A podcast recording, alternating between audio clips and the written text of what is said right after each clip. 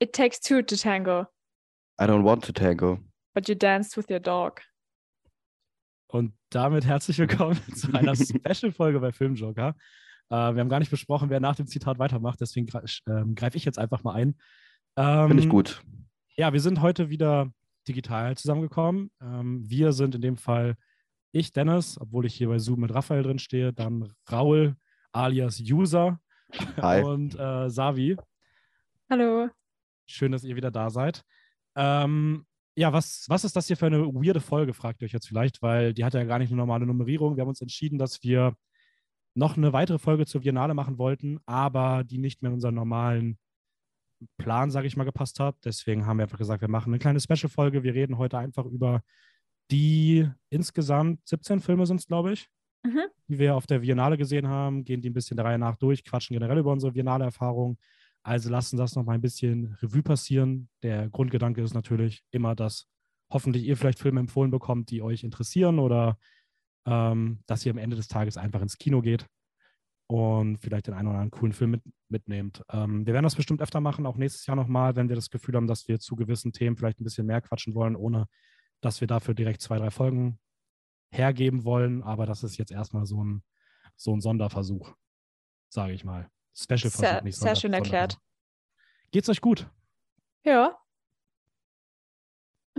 Also Biennale ist vorbei, deswegen sind wir natürlich traurig. Aber es geht bald die Weihnachtssaison los. Ja, Mir weil geht's Weihnachten super. immer so mega gute Filme ins Kino kommen. ja, Ja, ist doch- Weihnachtsfilme, ist doch ist aber so. Klassiker heute. Ja, okay, das stimmt auch wieder. Wer schaut nett zur Weihnachtszeit Kevin allein zu Hause? Ich, um ehrlich zu sein. Hast, hast du es schon mal gesehen? Kevin allein zu Hause. Ja. Ja, nur den zweiten. Ja, gut, das heißt, da werden wir dieses Jahr wahrscheinlich mal einen Filmamt machen, oder? Denkst mal, ja. Es war ein Ja. Witz, natürlich. Wäre merkwürdig, nur den zweiten zu sehen, aber ja. Okay, also hast du gar keinen gesehen oder hast du auch den ersten gesehen? Ich habe auf jeden Fall den ersten gesehen. Ich wusste gar nicht, dass es einen zweiten gibt, aber nach eurer Reaktion zu beurteilen, gibt es einen zweiten. Es Ja, gibt, glaube ich, spielt- sogar fünf. Ja, und im Wow. zweiten spielt Donald Trump mit. Ja. Ach, das Oh ist ja, in New stimmt. York. Der zweite ja. ist Kevin ich sogar allein in beide New York. gesehen. Genau. Ja, stimmt. Dann habe ich sogar beide gesehen. Klar, schau mal, ja. Ja, und alle weiteren danach sind vergessenswert. Ich habe Äh, nicht gewusst, dass es fünf Teile gibt. Mir gedacht, es gibt zwei. es, es gab jetzt irgendeinen neuen vor einem Jahr, glaube ich, wo der Side-Character aus Jojo Rabbit äh, die Hauptrolle spielt. Und der soll ganz, ganz furchtbar gewesen sein. Oh Mann. Also, Ich möchte einfach, dass sie den ganzen Film nur mal neu drehen mit genau dem gleichen Cast. Den ersten Teil. Das heißt so Mhm. lustig. aber Macaulay Culkin mittlerweile einfach komplett psycho ist. Nee, aber den geht es Ja. doch wieder besser, Ja, oder dann nicht? geht es wieder besser, aber da ist auch so, ich weiß nicht, wie alt der ist. Das ist sicher schon 30, 40 oder so und das ist richtig cool. Aber so Kevin allein zu Hause und er ist so 30 oder 40 oder so. 42, ja. Ja, Aber ich finde trotzdem, dass er im Film Psycho sein sollte, weil er hat im Film eine Figur gespielt, die mit sechs Jahren Ja. Einbrecher gequält hat. ja. Ja, vor allem, es- es gibt keinen Grund, warum er einfach äh, nicht die Polizei ruft oder einfach chillt oder so. Er will absichtlich den Einbrechern einfach wehtun. Er Ja. hat auch das Goal, Ja. dass er sie quält. Ich bin Es so der ist Meinung, er der wollte sie Vorreiter. umbringen und hat es nicht geschafft. Ja, es ist der Vorreiter von Torture Porn. Okay, äh, mit diesem wundervollen Zitat, was ich in, in Zukunft häufiger verwenden werde, würde ich sagen, wir können ja mal ein bisschen vorne anfangen. Ähm, genau, die Biennale lief jetzt vom 20. Oktober, glaube ich, bis zum 1. November. Wir haben am ersten Tag den Eröffnungsfilm Vera ausgelassen, obwohl er, wie ich gehört habe, ziemlich gut ankam. Ähm, lag auch einfach daran, dass wir nicht so die Zeit hatten, noch einen Film mehr unterzubringen. Ähm, sozusagen ging es dann bei uns erst ein bisschen später los. Ähm, wir würden das Ganze chronologisch durchgehen. Das heißt, Sabi, du darfst dich gerne für den Tag 1 kurz ein bisschen zurücklegen. Darfst natürlich aber jederzeit mit Fragen dazwischen grätschen, wenn dich irgendwas interessiert. Gerne. Ähm, Starten wir direkt rein, oder was? Ja, wir starten direkt rein. Wir machen ja nichts anderes. Das ist hier eine ganz Okay, ja, ungewöhnliche Special. neue Folge. Alles klar. Dann machen wir das. Wir beide haben als erstes Women Talking gesehen, Raul. Mhm. Willst du ihn zusammenfassen? Nee, ich hätte gefragt, ob du ihn zusammenfassen magst, weil ich ja danach dann ähm, schon Falcon Lake machen würde. Ah, okay. Ja, gerne. Äh, in Women Lake, Women Talking geht es um eine, geht's um eine Kolonie. Man weiß gar am Anfang nicht, zu welcher Zeit es spielt, und es geht um eine Gruppe von Frauen, die nach äh, gewalttätigen sexuellen Missbrauch, Missbräuchen sich in einer Scheune treffen und darüber abstimmen, ob sie in der Kolonie bleiben und kämpfen, ob sie abhauen oder ob sie den ähm, Angreifern vergeben. Und es ist eigentlich so eine Art Kammerspiel, die sich nur in dieser, so gut wie nur in dieser Scheune abspielt eigentlich. Und man folgt diesen, diesen acht bis zehn Frauen, die darüber diskutieren, wie sie jetzt weitermachen sollen. Ja. Ähm, ich finde es interessant, was ich bei dem Film besonders cool fand, war so, dass es halt damit eröffnet, dass so nach der ersten etwas härteren Szene am Anfang ähm, direkt so die Einblendung kommt, das folgende basiert auf der Fantasie, äh, auf der, auf einer weiblichen Fantasie. Ja. So, weil es irgendwie den ganzen Film richtig krass unique framed so. Also das, Ja, genau. das die ganze Zeit rückt Kopf nochmal in. Perspektive. Dann auch das Ja. mit dem Ende. Also das Ende nehmen wir jetzt nicht vorweg, aber Nee, wir sind ja nicht die Biennale. Stimmt. Ähm, aber durch, genau durch diesen, äh, dass es auf einer weiblichen Fantasie be beruht, gibt das Ende dann noch so ein bisschen einen Kick irgendwie, würde Ja. ich behaupten. Ähm, ja, sonst, also ich kann für meinen Teil sagen, es war auf jeden Fall bis zum Ende, also es war direkt am ersten Tag, habe ich das Gefühl gehabt, das ist eins der Highlights und das ist auch bis Ja. zum Ende geblieben. Sehr cool. Ähm, der, der hat schon, der war schon richtig, richtig stark. Der müsste im Jänner oder Februar dann auch in die Kinos offiziell kommen, also den solltet ihr auf jeden Fall schon mal aufschreiben. Women Talking. Extreme Empfehlung. Ich muss sagen, es ist auf jeden Fall, der Film ist schon auch gestemmt worden äh, auf den Rücken von Hildur Gottnatier, die den hervorragenden Score gemacht hat und eigentlich den ganzen Cast, weil jede von denen spielt extrem gut und jede von denen hat ihre Oscar-Szene, würde ich behaupten. Ja, wir haben gestern schon darüber diskutiert, wie viele Leute wohl dann Nominierung bekommen könnten. Ja, Ähm, ja, ich bin mal gespannt. Ich habe das Gefühl, es sind ein bisschen zu viele, sodass sich vielleicht die Stimmen dann in der, im Vorhinein zu sehr verteilen und da sogar einige durchrutschen. mhm. Aber ich hoffe, dass äh, Claire Foy, ja, da für mich auf jeden. Fall die Schauspielerin war. Ähm, woher kennt man die eigentlich noch? Ich habe keine Ahnung. Ah, die hat noch bei First Man, dem Film von ähm, Damien Chazelle, mitgespielt. Aber die war auf jeden Fall richtig cool. Sonst noch Rooney Mara, Jesse Buckley, ähm, Frances McDormand, die auch selbst mitproduziert hat. Mhm. Mit Äh, also- kurzer Szene, also ein kurzer Auftritt eher, würde ich behaupten. Ja, Ich hätte mehr erwartet, als ich, als ich gesehen habe, dass sie mitspielt. Aber trotzdem, gute Präsenz. Sehr starke Präsenz.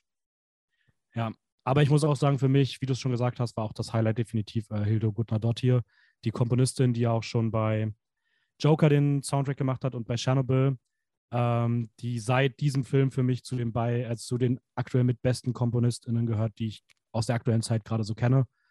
Ähm, der Score war der absolute Wahnsinn, gerade gegen Ende hin. Und ja, die macht jetzt auch Tar, da auch die Mhm. Musik für. Da haben wir auch, ich glaube, mit Sabi, da haben wir den Trailer besprochen. Genau. Ja. ein oder zwei Wochen? Eine letzte Woche Ja. in der Slasher Queens Folge. Unbedingt nachholen, wenn ihr die noch nicht kennt. Wie findet man die denn? Ah, das ist gar nicht Filmjoker-Wien, aber da könnt ihr trotzdem bei Instagram folgen. Kurzer Plug. Genau. Das ist mal Einwurf immer am Anfang der Folge, einfach nur promoten und dann bin ich wieder draußen.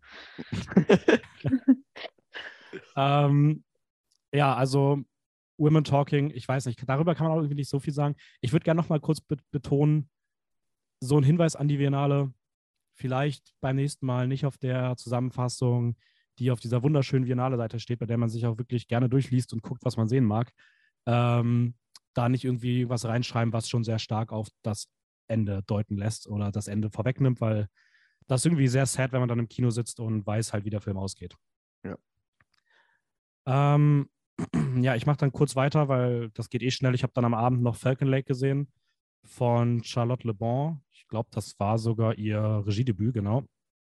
Und da geht es um so eine typische Coming-of-Age-Geschichte. Ein 13, fast 14-jähriger Junge fährt mit seiner Family zum ähm, Sommerurlaub an einem Haus am See.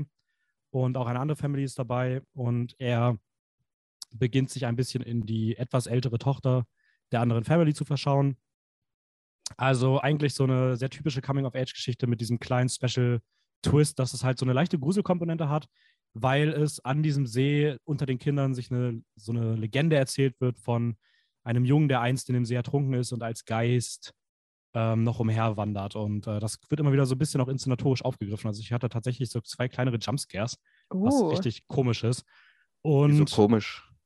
weil der Film halt eigentlich so voll die Basic Coming-of-Age-Geschichte ist und man damit überhaupt nicht rechnet. Und auch so. von der Scary. Musik und so. Und d- das, das wird auch kein Horrorfilm, aber er, er nutzt halt so ein, zwei Inszenierungen, die dann schon irgendwie ein bisschen ja, scary sind oder sowas. Aber waren es gute Jumpscares? Nein, ist also für einen Horrorfilm jetzt nicht, aber wenn du halt nicht damit rechnest, dann war es schon so kurz so, wow, okay, krass, wo kommt das gerade her? Und Mhm. warum erschreckt ihr mich gerade die ganze Zeit? ähm, ist aber cool gespielter Film. Ich mochte ihn tatsächlich im Laufe des Films richtig, richtig gerne. Ich fand das letzte Drittel ein bisschen schwach. Ich mag nicht so ganz, wie einfach er die Geschichte hinten raus auflöst und es ist sehr unique, aber ich habe trotzdem das Gefühl, dass am Ende deutlich mehr drin gesteckt hätte. Dann wäre der Film sogar richtig, richtig gut gewesen. Aber ich finde trotzdem Falcon Lake war ziemlich cool. Sehr cool. Der, Okay. Kommen wir müsste zum auch- nächsten, der müsste oder? irgendwann demnächst noch irgendwie in die Kinos kommen. Ich glaube sogar, der kommt dieses Jahr noch irgendwo raus. Wahrscheinlich aber nur in sehr kleinen Kinos. Und damit ähm, gehen wir rüber zu dem nächsten Tag. Und jetzt hattest auch du deinen ersten Viennale-Film. Genau, mein erster Biennale-Tag, mein erster Biennale-Film. Jetzt hat ihr doch die Steigler ein und du kurz zusammenfassen, was wir gesehen haben. Wir haben Crimes of the Future gesehen von David Cronenberg. Und es geht im Prinzip um eine Welt in der Zukunft, in der so, es geht um so eine Nischen-Society und da ist irgendwie so, Leute operieren irgendwie der neue Sex. Genau. Ja, das trifft tatsächlich ziemlich gut. Ja, und Also, es geht, in dieser Welt existiert kein Schmerz und es geht halt darum, dass du irgendwie halt was, diesen Schmerz ersetzen willst. Genau. Oder so. Ja, oder dass du so eine perverse Lust daraus bekommst, dass du halt Sachen mit deinem Körper machen kannst, die du früher halt aufgrund von Schmerz nicht machen konntest und sozusagen deine körperlichen Grenzen überwinden kannst. Genau. Das klingt jetzt sehr cool. Der Film Mhm. war, aber ist bei uns nicht so gut angekommen, gell? Ja, ich, ich, wir waren alle, glaube ich, sehr enttäuscht, würde ich behaupten. Ne? Und Also- für mich ist, ja, Ich finde, ich- enttäuscht trifft es ein bisschen, ein bisschen schlecht, weil ich war einfach nur mad. Man ist aus dem Kino rausgegangen und ich war auch wütend. aber hattest du keine hohen Erwartungen an den Film? ich hab, bin sehr unvoreingenommen reingegangen, weil die, das war mein erster Cronenberg. Deswegen habe ich mir Ja. gedacht, ich schaue mal was auf die Zukunft. Ich habe irgendwie Body Horror erwartet und es war halt Mhm. in so einzelnen Momente schaut da, aber ich habe es dann nicht gefühlt und es war halt nicht so nice. Ja, also ich muss auch sagen, dass es bei mir auch eher ebenfalls auch eher so einen, ähm, eine Frustration war als wirklich eine Enttäuschung, weil ich hatte meine Erwartungen auch vorher schon ein bisschen runtergeschraubt. Ich weiß auch gar nicht genau warum, aber einfach so, weil ich dachte, okay, ich bin mir eh nicht sicher, wie gut es mir am Ende wirklich gefällt. Also versuche ich auch meine Erwartungen runterzusetzen und ich war am Ende einfach auch nur frustriert und genervt. Ja, ich würde es Ähm, ich würde es eher bei mir eine genervte Enttäuschung. Also ich war genervt durch den Film, aber ich war trotzdem enttäuscht, weil ich hatte schon hohe Erwartungen. Ich bin schon Cronenberg-Fan und äh, der Film wurde ja auch so krass vermarktet mit nach 30 Jahren kommt Cronenberg zu seinen äh, Herkünften wieder zurück, also zu seinen Wurzeln zurück von Buddy Horror. Und dann kriegst du halt da so ein, also ich weiß nicht, ich finde, das ist nicht wirklich Buddy Horror. Mhm. Das, Das war Proble- das schon- große Problem ist, dass auch viele Leute gesagt haben, die, die den A gesehen haben, haben, es ist einfach keine Welt entstanden, in der man sie, in der man sie, normalerweise wirst du von einem Film so reingesogen in die Welt und du befindest dich mental in dieser Welt drinnen, aber das Worldbuilding war halt nicht vorhanden. Man hat so, man hat diese, diese nicht dazugehörende Position vom Zuschauer irgendwie voll gemerkt und normalerweise soll sie so inkludiert sein und sowas fühlen und so Ja, die identifizieren auch- mit den Charakteren. Das hat halt gar nicht funktioniert. Genau. Ich muss auch sagen, rückblickend, ähm, ich finde schon, es gibt eigen, eigen, einige interessante Themen, die der Film irgendwie versucht anzureißen, aber es ist einfach überhaupt nicht ausbalanciert und es sind irgendwie viel zu viele Themen für diesen einen Film und keins davon ist wirklich ausgearbeitet und das, dann wirkt es immer nur so, so leicht angedeutet an, aber nicht wirklich was damit gemacht und das ist ein bisschen schade, weil einige, einige Themen finde ich schon sehr interessant. Ich meine, Kunst, die ganze Kunstszene spielt in diesem Film ja auch eine große Rolle und äh, wie sich dann in der Zukunft durch diese, durch diese Operation, die eigentlich vor Publikum aufgeführt werden, wie sich diese Kunstdarstellung verändert. Das ist schon alles sehr interessant, aber es ist einfach zu viel ange, angereizt, angerissen. Ich muss sagen, das Schauspiel hat mich nicht so umgehauen. Also die Practical Effects waren richtig cool, keine Frage. Aber wenn halt alles drumherum nicht da ist und wenn da die Dialoge komisch sind und eigentlich das ganze Wordbuilding durch die Dialoge funktioniert Ja, und die dann halt nicht rüberkommen von den Schauspielern, das da war ich schon ein bisschen enttäuscht. Ja, also da würde ich mich komplett anschließen. Also, weiß nicht, gerade Viggo Mortensen ist für mich eigentlich immer so eine Garantie für gutes Schauspiel und ich finde auch Kristen Stewart halt in letzter Zeit, spätestens seit Spencer, richtig cool und mhm. ich fand die beide irgendwie in dem Film eher schwach. Ich muss sagen, ich mochte beide. Ich mochte Viggo Mortensen und ich fand auch Kristen Stewart hatte ihre Momente, aber ähm, keine Ahnung, es war auch schon, also man muss halt auch sagen, was die gekriegt haben von Stoff her, ist halt auch Ja. sehr vage. Also war Ja. nicht viel zu machen. Ich fand Lea Seydoux überraschenderweise extrem schlecht, muss ich sagen. Und ich Ja, bin, same. ich Ja, mag sie voll. sehr gern. Ich finde sie extrem starke Schauspielerin, aber ich fand sie den Film wirklich schlecht. Und wie gesagt, Viggo Mort- Mortensen hatte ich nicht so Probleme. Kristen Stewart war eigentlich interessant, aber sie hat so ein bisschen over the top gemacht, würde ich behaupten. Ja, ihr Name ist auch sehr interessant. Also Sie heißt einfach Timlin, also ihr Ja, Charakter. stimmt. Timlin und, und, und der Dennis genau, war sehr äh, angetan von dieser Alice im Wunderland-Ästhetik von den zwei irgendwie, von diesen zwei Personen. Ich weiß nicht, also ich finde, wie gesagt, weiterhin Timlin und äh, wie hieß er nochmal? Whippet. Mr. Mr. Whippet, ey, die klingen einfach, als ob die beim, ähm, beim verrückten Hutmacher mit am, am Teetisch sitzen. Also, Mhm. keine Ahnung, das äh, war einfach ganz, ganz weird. Ja, Es hat aber auch überhaupt nicht in den Film gepasst. Also, das war irgendwie so eine, so eine Comedy-Note, die ich irgendwie aber im Film generell irgendwie nicht so wirklich gefühlt habe. Also, ich fand, ja, weiß ich nicht. Aber Ich ein, glaub, ein, ein, irgendwas Gutes müssen wir schon sagen zu dem Film. Der letzte Shot. Practical das sag Effects. Ich ihm gern. Practical Effects, cool. stimmt, hast du erwähnt. Und ich, ich erwähne den letzten Shot. Ich finde den letzten Shot. Es war das erste Mal, dass ich wirklich bei dem Film gedacht habe, oh, das schaut visuell cool aus. Und das war eigentlich so das Simpleste. mhm. Ja, schade halt nur, dass irgendwie gefühlt zwischen dem vorletzten Shot und dem letzten Shot 20 Minuten Inhalt fehlen. Aber ähm, ja, war auf jeden Fall, wie gesagt, mit einer der für mich schwächsten Filme der, der Biennale. Ähm, Wir können ja dann gleich zum einer der stärksten Filme meiner Meinung nach übergehen, oder? sehr, sehr schöne Überleitung. Mm, Ähm, ja, Raul, magst du mal Ja. Decision to Leave Sehr gerne. Es war ja auch eins meiner Highlights. Das ist, glaube ich, sogar das erste Highlight von uns drei, oder? Mhm. Jeder von uns hat ja am Anfang zwei Highlights.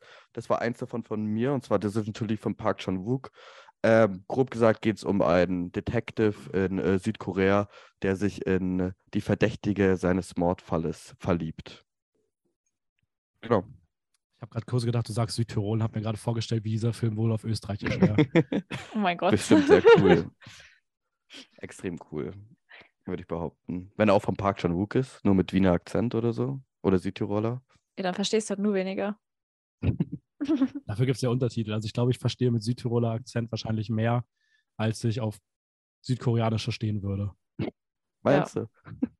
Glaube ich schon. Kritisch. ähm, also ja, äh, ich muss auch sagen, ich bin auch hin und weg gewesen. Also mh, toller Film, cooles, starkes Drehbuch, ähm, Mhm. unfassbare Inszenierung, Musik, Kameraarbeiten, Schnitt.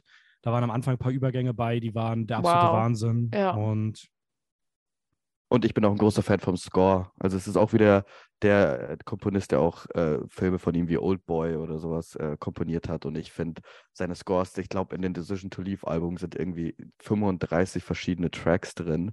Und es ist wieder so ein vielschichtiger Score, der einfach, keine Ahnung, ich fand den super.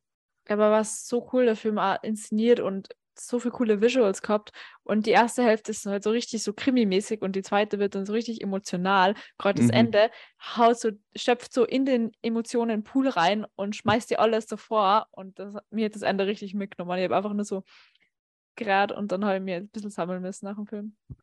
Habt Ja, ihr also gemerkt? ich, ich habe auch irgendwie die letzten fünf Minuten auf einmal sehr mit meinen Emotionen kämpfen müssen, obwohl ich gar Mhm. nicht damit gerechnet hatte, dass das kommt. Aber ich fand den auch hinten raus echt richtig berührend. Vielleicht mein, na, nee, aber eins meiner Lieblingsenden auf jeden Fall aus dem diesjährigen Biennale-Programm von den letzten Minuten her. Ja. Mhm. Ähm, aber ja, was ich halt cool fand, ist so dieses, dass man wirklich das Gefühl hat, es ist so eine echte Polizeiabteilung irgendwie, weil es halt nicht nur diesen einen Fall gab, sondern es wurden Ja. auch so ein paar andere Fälle dazu geschrieben. Du hattest wirklich das Gefühl, du schaust so in den Alltag rein. Und gleichzeitig hat man aber auch mehr und mehr gemerkt, dass dieser Krimi-Fall, obwohl er irgendwie so der Handlungstreiber ist, gar nicht im Vordergrund steht, sondern im Vordergrund halt wirklich in jeder Szene immer diese Beziehung zwischen diesen beiden Figuren steht. Wodurch Mhm. es halt auch nicht so klischeehaft war, dass halt wieder der Detective irgendwie einen Love Interest bekommt, weil halt dieser Love Interest der Kern der Geschichte war. Ja. Ja. Und, Und- ich, ich liebe auch, wie diese Romanze inszeniert ist. Also das, ich Ja. finde, aus dem Dialog kann man nicht viel ziehen, aber du hast die ganze Zeit so beobachten, dieses Anschauen, äh, was extrem clever inszeniert wird und dir klar macht, was da die Chemie zwischen den beiden ist. Oder auch Atmen, dieses Atmen und Schauen ist irgendwie so ein Thema, das in Filmen immer wieder präsent wird und äh, man so merkt, okay, zwischen den beiden ist etwas und das ist halt auch sehr körperlich inszeniert anstatt sprachlich. Ja. Und das hat mir sehr gut gefallen. Generell mit Gerüche, die haben Gerüche auch irgendwie Mhm, inszeniert und genau. dann einfach, wow. Wie? Ja. Ich muss ganz ehrlich sagen, ich habe ähm, die erste Dreiviertelstunde des Films saß ich nur mit offenem Mund da, weil ich so fasziniert war von dem, was er da rein technisch macht, dass ich mir den Film bestimmt noch zwei, dreimal anschauen muss, weil ich gar nicht so sehr auf die Story achten konnte. Ich war nur fasziniert von diesem technischen Level, die, das er da raushaut. Ich finde, das Ja. ist wirklich technisch gesehen einer der besten Filme, die er so bis jetzt gemacht hat. War sehr cool. Ja, bei mir ist weiterhin Handmaiden auf jeden Fall auf Nummer 1. Ähm, Decision to Leave und Oldboy streiten sich aktuell noch um Platz 2. Da muss ich mir noch ein bisschen Gedanken machen, wer sich davon durchsetzt. Aber es war halt auch im Vorhinein, würde ich schon sagen, wahrscheinlich so der, der größte Name der Filme, die dieses Jahr auf der Biennale Ja. liefen. Ähm, Vielleicht auch nur für uns, ich weiß es nicht. Ich kann es gar nicht so sagen. ich weiß nicht, ich hatte schon das Gefühl, dass der selbst in Cannes schon extrem groß war und nochmal rausgestochen ist. Und ich glaube schon, dass Park Chan-wook schon so. Und er hat auch beste Regie gewonnen in Cannes. Ja. Also das wäre wahrscheinlich auch nochmal ein Punkt sein. Biennale ist ja auch nochmal im Vergleich zu normalen Kino ja auch schon ein bisschen cineastischeres Publikum so. Mhm. Ähm, ja, aber ich finde, er hat voll abgeliefert. Äh, großartiger Film. Ja. Erstes Highlight, was, wo wir uns alle drei auch einig waren. Für Ja. mich das zweite dann- Highlight nach Women Talking. Ja. Ähm, und dann ging es weiter. Ich würde mal zum nächsten Film gehen. Jetzt bin ich zweimal alleine kurz dran. Ich versuche mich kurz zu fassen. Ich habe dann am Folgetag alleine Small, Slow But Steady gesehen von Sho Miyake, ein japanisches Sportdrama-Biopic über eine äh, gehörlose Boxerin, die den Wechsel vom Amateur-Boxsport in den Profi-Boxsport macht und man so ein bisschen im Alltag zuguckt. Das Interessante ist, dass der Film halt irgendwie alle Klischees aus Boxfilmen einfach unterwandert, umdreht und einfach zeigt, dass er eigentlich gar kein Sportfilm sein will, sondern halt ein Charakterdrama. Und das hat coole Passagen, aber für mich hat es den Film auch ein bisschen zäh und langweilig gemacht, weil ich auch nicht das Gefühl hatte, dass die Geschichte so spannend ist, dass sie halt über die fast ähm, ja, gut anderthalb Stunden hinweg unterhält. Aber war cool gespielt, war schön inszeniert und ähm, ja, war ein netter Film. Und was war der zweite, Ähm, den du gesehen hast? Und dann habe ich am Folgetag noch mit äh, Raphael zusammen Incredible But True geschaut, den ersten von zwei Quentin Dupieux-Filmen und definitiv den besseren. ähm, das schon mal vorweggenommen. Da geht es um ähm, Alan und Marie, die zusammen in ein neues Haus einziehen, das ihnen von dem Makler angedreht wird. Und dieses Haus hat ein ganz besonderes äh, Goodie im, im Keller, nämlich eine Zeitmaschine, mit der man zwölf Stunden in die Zukunft reisen kann, aber dadurch drei Tage jünger wird jedes Mal, wenn man das macht. Und dieses Konzept zieht der Film dann halt irgendwie durch und verhandelt Themen wie Angst vorm Altern, ähm, Jugendwahn, ähm, dieser ewige Wunsch, irgendwie jung zu bleiben, wieder jung sein zu können, ohne dass es wie viele andere Filme, die irgendwie diese Zeitreisekomponente drin hat, halt die Möglichkeit gibt, nochmal in der Zeit zurückzureisen und sein Leben zu leben, sondern du verlierst halt zwölf Stunden Lebenszeit sozusagen, also bist halt für zwölf Stunden weg, sage ich Mhm. mal, um halt drei Tage jünger zu werden. Und ich finde, das ist irgendwie ein cooles Konzept. Er zählt das auch ein bisschen klassischer, comedy-technisch runter als bei seinem zweiten Film, der halt viel mehr eine Parodie ist. Und hier ist es halt wirklich eine typische Comedy, würde ich sagen. Ähm, mit coolen Figuren. Ich muss mal sagen, ich fand die Nebenhandlungen besser und deutlich witziger und interessanter als die, als die Haupthandlung, weil er mit dem dann doch hinten raus ein bisschen wenig macht. Ähm, aber er hat super absurde Ideen, was Nebenhandlungen angeht und die sind unfassbar lustig. Also Incredible but True äh, war schon ein ziemlich cooler Film, hat echt Spaß gemacht. Sehr cool. Ähm, ich Welche glaube, als nächstes? ich glaub, einen können wir noch machen, ne? Sollte noch ganz gut passen. Wir müssen nämlich immer ab und zu mal kurz Stopp machen, weil wir immer nur 40 Minuten aufnehmen können. Ähm, dann haben wir noch als nächstes am gleichen Abend noch den Film geschaut, bei dem du halb eingeschlafen bist. Ah ja, ich, ja, da habe ich Ja. einen, einen kleinen Fehler gemacht. Ich war nämlich davor, der Film lief, glaube ich, erst um 11 Uhr im Stadtkino. Ja. Und ich war davor noch ähm, aus mit äh, Stud Studienkollegen und ich habe noch Dennis geschrieben um 6 Uhr abends so, hey Dennis, ich bin jetzt noch draußen mit Studienkollegen, aber keine Sorge, ich halte mich alkoholtechnisch zurück äh, für den Film. Das hat semi geklappt. Ich habe es probiert, es hat aber eher semi geklappt und als ich in den Film gekommen bin, war ich noch relativ angetrunken und bin dann auch nach 20 Minuten in äh, einen Zustand geraten, der anstrengend war für mich, in dem ich immer wieder dieses Kopfnicken hatte, in dem ich fast eingeschlafen bin. Und ich glaube, die letzte Stunde dann wurde ich auf einmal nüchtern und habe den Film mitbekommen. Und ich muss sagen, da. Aber um welchen Film geht es denn? Ja, stimmt. Sollen wir das vielleicht sagen? Es geht um ja. RMN. RMN äh, ist ein rumänischer Spielfilm von dem Regisseur Christian Mujon, Mungio. Mungio, irgendwie sowas, ja. Ja, da bräuchten wir André da, gell? der könnte es vielleicht aussprechen. Ich als falscher Rumäne leider nicht.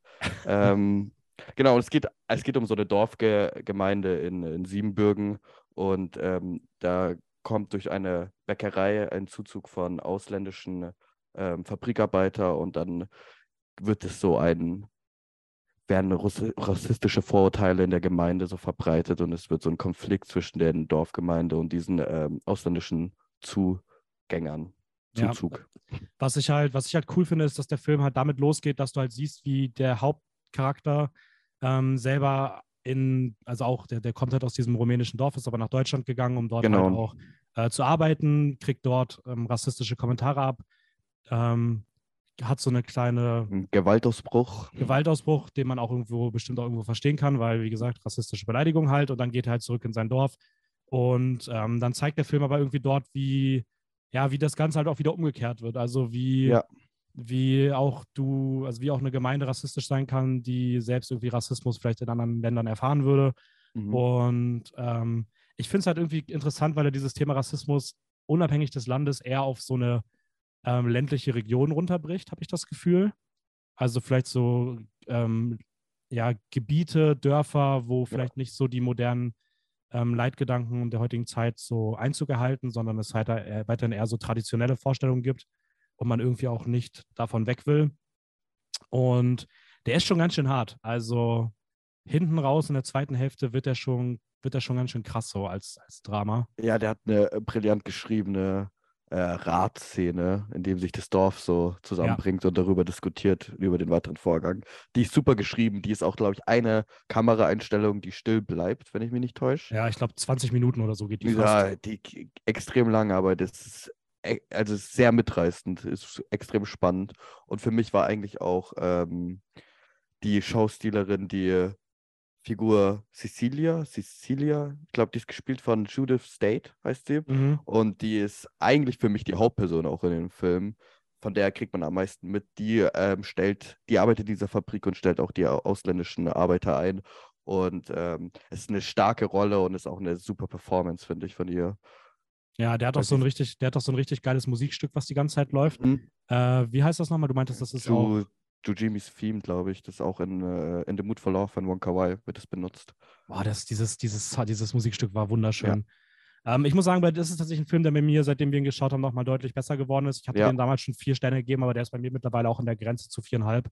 Ja, also ähm, ich würde halt gerne die erste Stunde nochmal sehen, weil ich, ich habe das halt doch so im Augenblick, als ich den Film gesehen habe, habe ich das irgendwie mitbekommen. Jetzt im Nachhinein ist das halt verschwommen. Ich erinnere mich sehr gut an die zweite Hälfte und vor allem an das Ende, weil das Ende ist extrem gut. Das hat ja. so eine ganz an eigene Stimmung auf jeden Fall auf einmal. Das schafft so eine ganz merkwürdige Atmosphäre, wo du erstmal sprachlos bist, obwohl nicht nichts Extremes dir so ins Gesicht geworfen wird. Es passiert nichts Extremes auf dem Bildschirm. Boah, ich finde schon, dass da was Extremes passiert. Ich hatte klitschnasse Hände, als der Film vorbei war. Ja, ja, schon, aber es ist also... vor allem durch die, durch die Atmosphäre irgendwie, finde ich. Ja. Es ist schon ein stilles Bild, würde ich sagen. Also kann, rein technisch ist es sehr ruhig irgendwie. Ja, okay. Zumindest das, das Ende. Ja, also RMN auf jeden Fall auch ein, ein das nächste kleinere Highlight ähm, genau. der diesjährigen Biennale. Und damit kommen wir auch direkt zum nächsten Drama, was wir dann am nächsten Tag geschaut haben. Und zwar No Burst vom iranischen Regisseur Jafar Panahi. Genau, uh, No Bears ist, ja ein sehr interessanter Film, weil der Film ist irgendwie zwar Drama, aber es vermischt so die Grenzen zum autobiografischen von Jafar Panahi. Um, ähm, und es geht um einen Filmemacher, der in einer kleinen Stadt im Iran an der Grenze ist, während sein Filmteam auf der anderen Seite der Grenze einen Film dreht und er würde so navigieren. und halt Regisseur sein äh, und kommt damit in Konflikt, wird so in den Konflikt von einem kleinen Dorf, in dem er ist, reingezogen. Genau. Genau, in, in dem ist er auch, ähm, undercover klingt immer so ein bisschen verkehrt, aber er ist auf jeden Fall in dem untergetaucht und hält seine Identität, wer er ist, halt geheim. Ähm, Genau. Ja, ähm, ja wie, wie fandst du ihn? Also mir hat er gut gefallen, aber das Problem war, dass die Biennale teilweise so kontextlos uns in Filme reinschmeißt, ohne äh, eine Moderation zu geben. Äh, weil gerade in dem Film, wie gesagt, ich habe bei Filmen meistens im Vorhinein nicht informiert, gar nicht, damit ich halt unvoreingenommen reingehe, aber das war in dem Film äh, ein bisschen, das war ein bisschen ein Fehler, weil Jafar Panay hat halt eine große Geschichte mit Filmemachen und im Iran und das muss man vorher wissen, damit man sich auf den Film ganz einlassen kann, weil nur so habe ich ihn ein bisschen, er war schon emotional und alles, aber er, ich habe so Distanz zu dem Film gehabt, weil ich halt mit dem Ja. Thema noch nie konfrontiert worden bin. Und ich habe nach dem Film gesagt, ich habe keine Ahnung, wo ich den einordnen soll, weil es hat so eine Mhm. neue Kategorie in meinem Gehirn aufgemacht, die ich noch nicht kennt habe. Und kurz zum Kontext vielleicht, Jafar Panahi sitzt momentan im Gefängnis fürs Filmemachen im Iran, weil er so gegen das Regime äh, anscheinend sich auferlehnt hat. Und so vergangene Filme von ihm sind anscheinend da schon in USB-Sticks in Torten über die Grenze geliefert worden. Aber Ja. ich glaube, ihr zwar wisst da mehr zu dem Thema.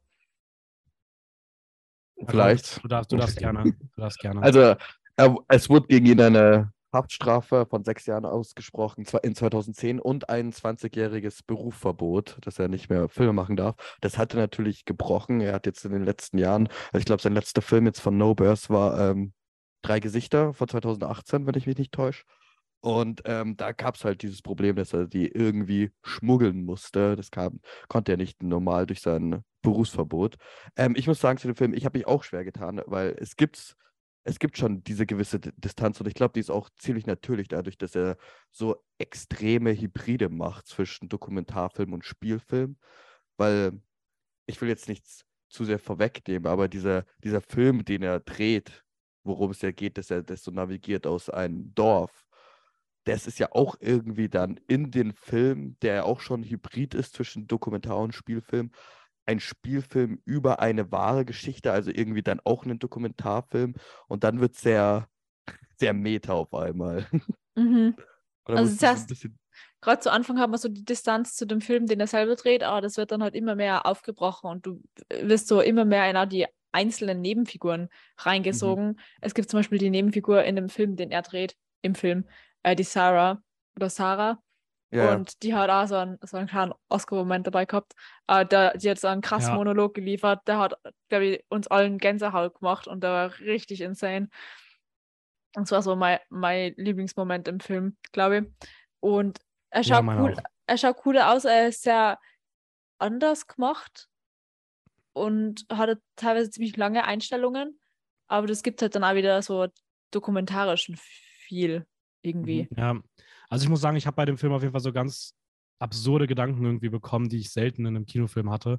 Halt so ganz viel dieser Gedanke, was halt andere Leute in anderen Ländern irgendwie bereit sind, für ihre Kunst und dass ihre Stimme gehört wird, irgendwie zu opfern und zu riskieren, weil es, man spricht hier wirklich, also man kann, muss hier wirklich davon sprechen, teilweise auch wirklich, ja, schon irgendwie auch das eigene Leben zu riskieren und die Ja. eigene Freiheit zu riskieren und ähm, dann zu realisieren, dass, dass wir irgendwie bei so einer Biennale sitzen, wo wir uns ein Ticket für 8,30 Euro gekauft haben, uns einen schönen Tag machen, uns ins Kino setzen und uns da zwei Stunden hinsetzen und uns auch unterhalten lassen, weil der Film auch stellenweise wirklich lustig geschrieben ist.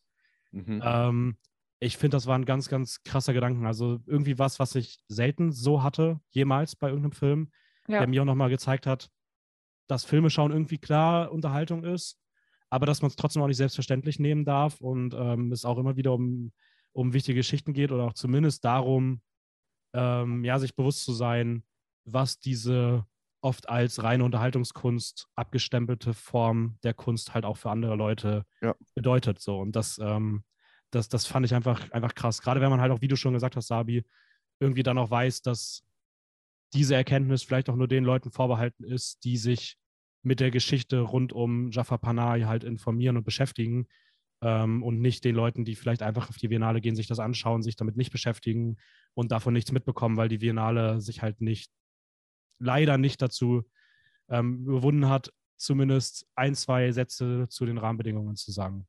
Genau, weil ich finde, das hebt den Film halt auf eine ganz andere Ebene, wenn du weißt, dass der Jaffa Panay jetzt im Gefängnis sitzt für das, dass er Filme macht. Und du sitzt da und schaust einen Film vom Erben, wo es genau um de, den Konflikt geht, zu Ja. dem. Ja. Ja. über Grenzen rauszugehen auch.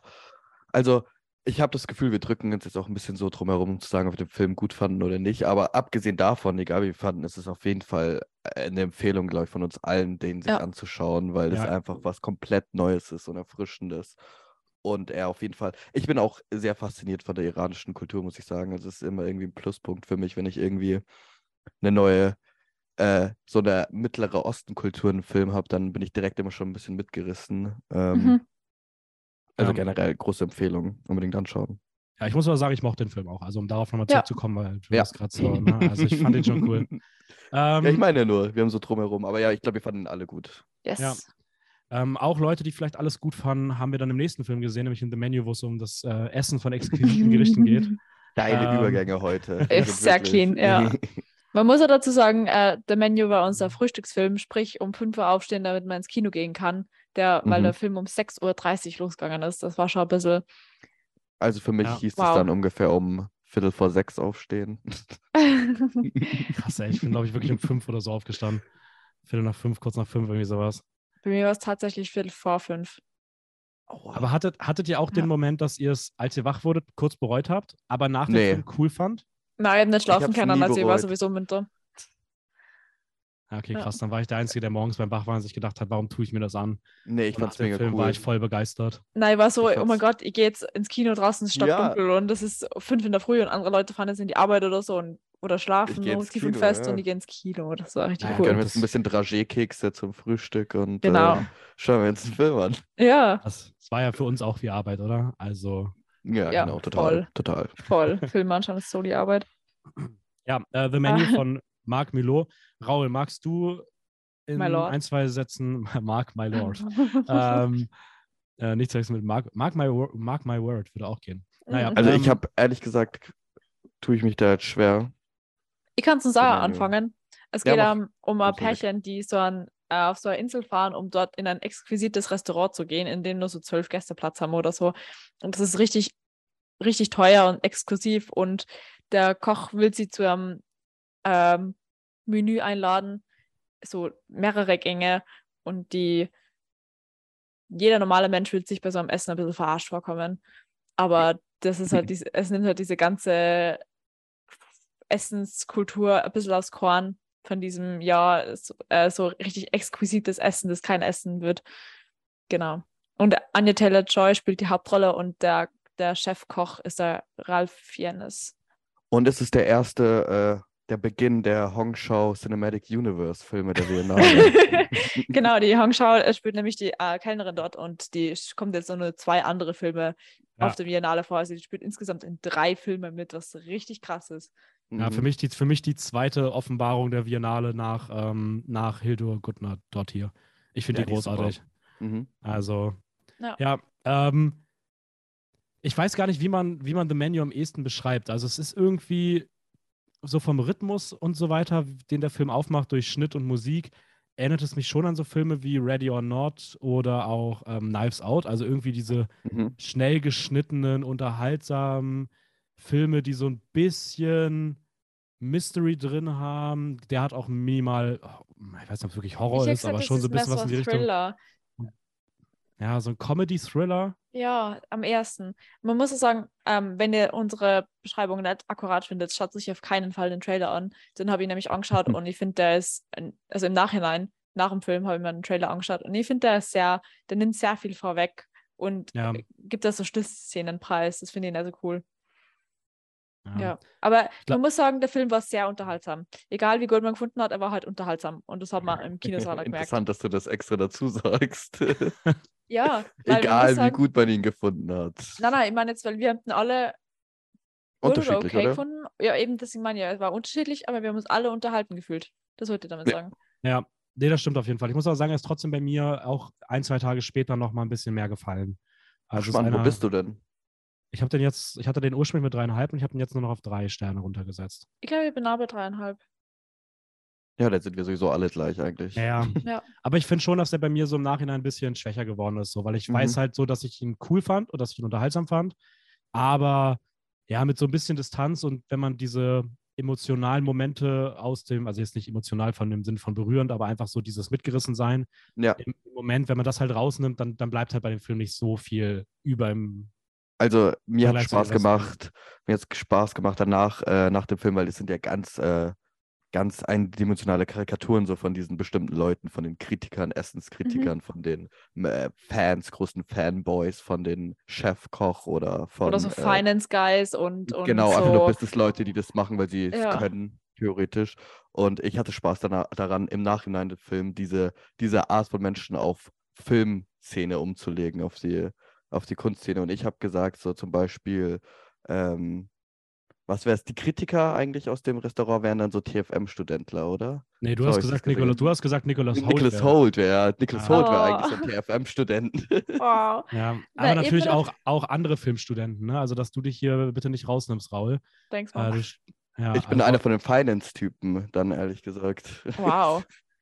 Äh, Ich habe mir gedacht, äh, wegen den Figurenkarikaturen, es, der Film probiert das zu machen, was Triangle of Sadness gemacht hat, schafft es aber nicht. Ja, Ja, es ist halt zu, zu eindimensional. Also Genau, weil Triangle of Sadness hat so coole Figuren, die sind so cool geschrieben Mhm. und so, a- auch wenn es Karikaturen sind von bestimmten Personengruppen, sind die trotzdem dreidimensional und fühlen sich so real an. Und Ja. In der Menu waren es halt wirklich eindimensionale Charaktere. Ja, Ja. die haben diesen einen Zug und den brechen sie durch den ganzen Film. Also vor allem Nicholas Holt. Und ich finde Nicholas Holt als Schauspieler schon interessant und ich Mhm. ver verfolge den immer gern, seinen Werdegang, was er Neues macht. Aber ich finde ihn auch schauspielerisch darin nicht schlecht, aber das Material, was er da auch hatte, war halt einfach zu over the top und zu einseitig, dass das irgendwie interessant werden Ja, könnte. ich finde, es war auch, obwohl Anya Taylor-Joy das super gespielt hat, war das auch eine ihrer schwächsten Rollen. Mhm. ja. Ja. Also, ich muss sagen, Nicolas Holt hat, für, hat mich hier tatsächlich ein bisschen an äh, Jared Leto in House of Gucci erinnert. Einfach nur deswegen, weil es war wie, war, es war wie so ein Unfall, der, bei dem man aber nicht weggucken kann. Also, das war Ja. so schlecht teilweise, dass es trotzdem Ja. irgendwie faszinierend war, einfach zuzuschauen, was sie mit dieser Figur Ein vorhaben. Unfall, bei dem man nicht wegguck weggucken kann. Das ist ja Night Nightcrawler irgendwie. Aber Aber Ja. wer hervorragend war, wie immer, ist Ralph Fiennes, finde ich. Also ich ja, finde den der immer war, super. der war wirklich Immer super. hervorragend. Ja, wie Ja. Anya Taylor-Joy, nur halt war halt der, die Figur nicht so hoch geschrieben. Oder es gibt halt andere Mhm. Rollen, die übertrieben gut sind. Deswegen habe ich sie vielleicht ein bisschen schwächer gefunden. Ja, ich glaube, du hast das auch gesagt, Raul, nach dem Film, dass du das Gefühl hattest, dass dem, dass der keine so richtige Inszenierungs, eigene Inszenierungs-DNA hat, also nichts, was ihn so heraushebt. Mhm. Und das ist bei mir mittlerweile auch sehr stark durchgekommen, dass ich so ein bisschen finde, irgendwie fehlt ihm so das gewisse, gewisse Etwas. Ich hatte das Gefühl, Edgar Wright hätte den Film richtig gut machen können. Oh, wäre Der hat, auch, der hat auch Baby Oh, Driver gemacht, also so dieses ganz krass auf Rhythmus geschriebene. Ja, Ähm, ganz schnelle. Das wäre auch für die. Kochszenen interessant. Ja, Aber da, gut, da nimmt sich der Film halt auch wieder so eine bewusste Ruhe irgendwie in diesen Kochszenen. Also schon so stille Bilder von dem Essen und äh, auch diese Karte, also diese Menükarte Mhm. von dem Essen, die immer eingeblendet wird. Also da versucht er sich, glaube ich, eher auf diese ruhige, elegante Elite-Szene von Essen zu konzentrieren. ja. Voll. Ähm, eine Sache, die ich noch bei The Menu anmerken möchte, ist, ähm, dass wir da im Zuge dessen auch das erste Mal den herausragenden Viennale-Trailer Songs from Naples gesehen haben, Ach, tatsächlich. ähm, der, den wir, glaube ich, fünfmal gesehen haben in der, im Laufe der Biennale. ich glaube öfters. Also ich habe bei 13 Filmen und ich glaube bei zwei Filmen war kein Trailer und einmal war der Stier und der Rest war Song from Naples. Also Ja, ich glaube, ich bin da bei vier oder fünf Mal jetzt. ja, Wahnsinn. also das war schon, äh, war schon crazy, dass es einfach ab irgendeinem Punkt gefühlt einfach nur noch lief. Ähm, Aber dann fast zwölf oder 14 Stunden später ist dann an den nächsten Film gegangen, oder? yes, genau. Ähm, in Wow. After Sun. Soll ich oder möchtest du? Du kannst gern du. Okay. Ähm, Charlotte Wells hat den Film gemacht. Auch das müsste ihr Spielfilmdebüt gewesen sein, Ja. richtig? Ähm, After Sun. Und dort geht es um äh, Sophie, ein junges Mädchen, das mit ihrem Vater zusammen, der auch so, sag mal so um die 30 vielleicht ist, also auch äh, f- jemand, der früh Vater geworden ist. Die fahren zusammen in einen kleinen, in einen kleinen Urlaub und verbringen diesen Urlaub gemeinsam. Und man hat halt schon irgendwie das Gefühl, dass es um, dass es sich nicht um irgendeinen Urlaub handelt, sondern dass es da eine, eine Hintergrundgeschichte geht, dass auch sich die Beziehung zwischen den beiden verändern wird. Und ähm, ja, dass ein Videorekorder eine große Bedeutung spielt, der eine ganz andere Sicht auch nochmal auf die Geschichte geben wird. Und man Wow. kann dazu gar nicht so viel Ja. sagen, weil es passiert auch irgendwie die erste Dreiviertelstunde gar nicht so viel, es Ja, ist so ma- eine Momentaufnahme. Voll. Man muss auch sagen, äh, man fährt einfach in so einen, so einen Urlaub und verbringt so eine Woche in einem Resort und genau so fühlt sich das an. Und Mhm. es hat aber diese, diese unterschwellige Note, dass man irgendwas nur im Hinterkopf hat, dass irgendwas da nur kommt, dass irgendwas heranbrodelt und das merkt man die ganze Zeit. Und der Film war mit Abstand der emotionalste für mich auf der Bi- Biennale. Also ich habe so lang, vor allem so am Ende, einfach heulen müssen. Wir sind aus dem Kinosaal rausgegangen. Ich habe eine Viertelstunde nicht über den Film reden können, weil ich sonst in Tränen ausgebrochen wäre. Wir sind halb weinend in der Lobby gestanden. Also das war krass. Ja, also ich muss auch sagen, ähm, was da in den letzten Minuten emotional gehittet hat, das war echt auf einem ganz anderen Level. Wow. Also ich, ich weiß noch, dass ich dich ab irgendeinem Punkt einfach nur noch schluchzen hören habe neben mir. ähm, Ja. dass ich irgendwie auch komplett geschockt und, aber ich weiß gar nicht, also geschockt ist irgendwie das falsche Wort, weil das erweckt jetzt falsche Erwartungen. Aber es hat mich so krass berührt, dass ich einfach wirklich da in so einer Starre saß. Ich musste mich richtig darauf besinnen, dass ich gerade, da, da, dass im Abspann geklatscht wurde, dass ich mitklatsche, weil ich einfach wirklich gefühlt regungslos in diesem Sitz da hing.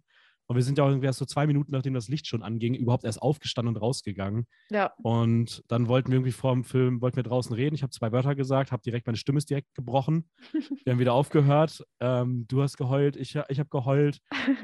Äh, das Ja. ging 20 Minuten so und Man muss es sagen, äh, wir haben schon sehr gefühlt, den Film. Es gibt andere Personen, die haben es nicht so gefühlt. Aber wenn man zu dem Thema, so, so Vater-Tochter-, Vater-Kind-Beziehung emotional irgendwie was damit anfangen kann, dann zerstört der Film einen richtig.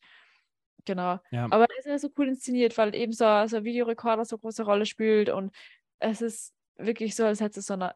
Die Sophie spielt ein elfjähriges Mädel. Also die Sophie ist ein elfjähriges Mädel so. Übrigens ultra krass gespielt.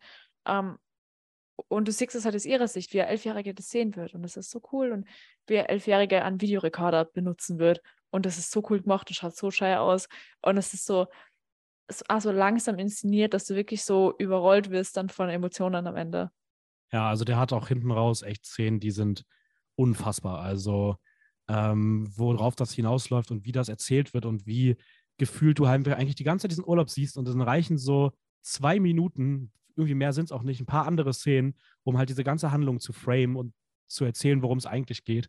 Und das hat, das, das haut ein, also das hat mich halt komplett umgehauen. Ja. Ähm, Ist auch mein absolutes Biennale Highlight. Wir haben beide dem Film fünf Sterne gegeben. Also krass Ja. guter Film und wow.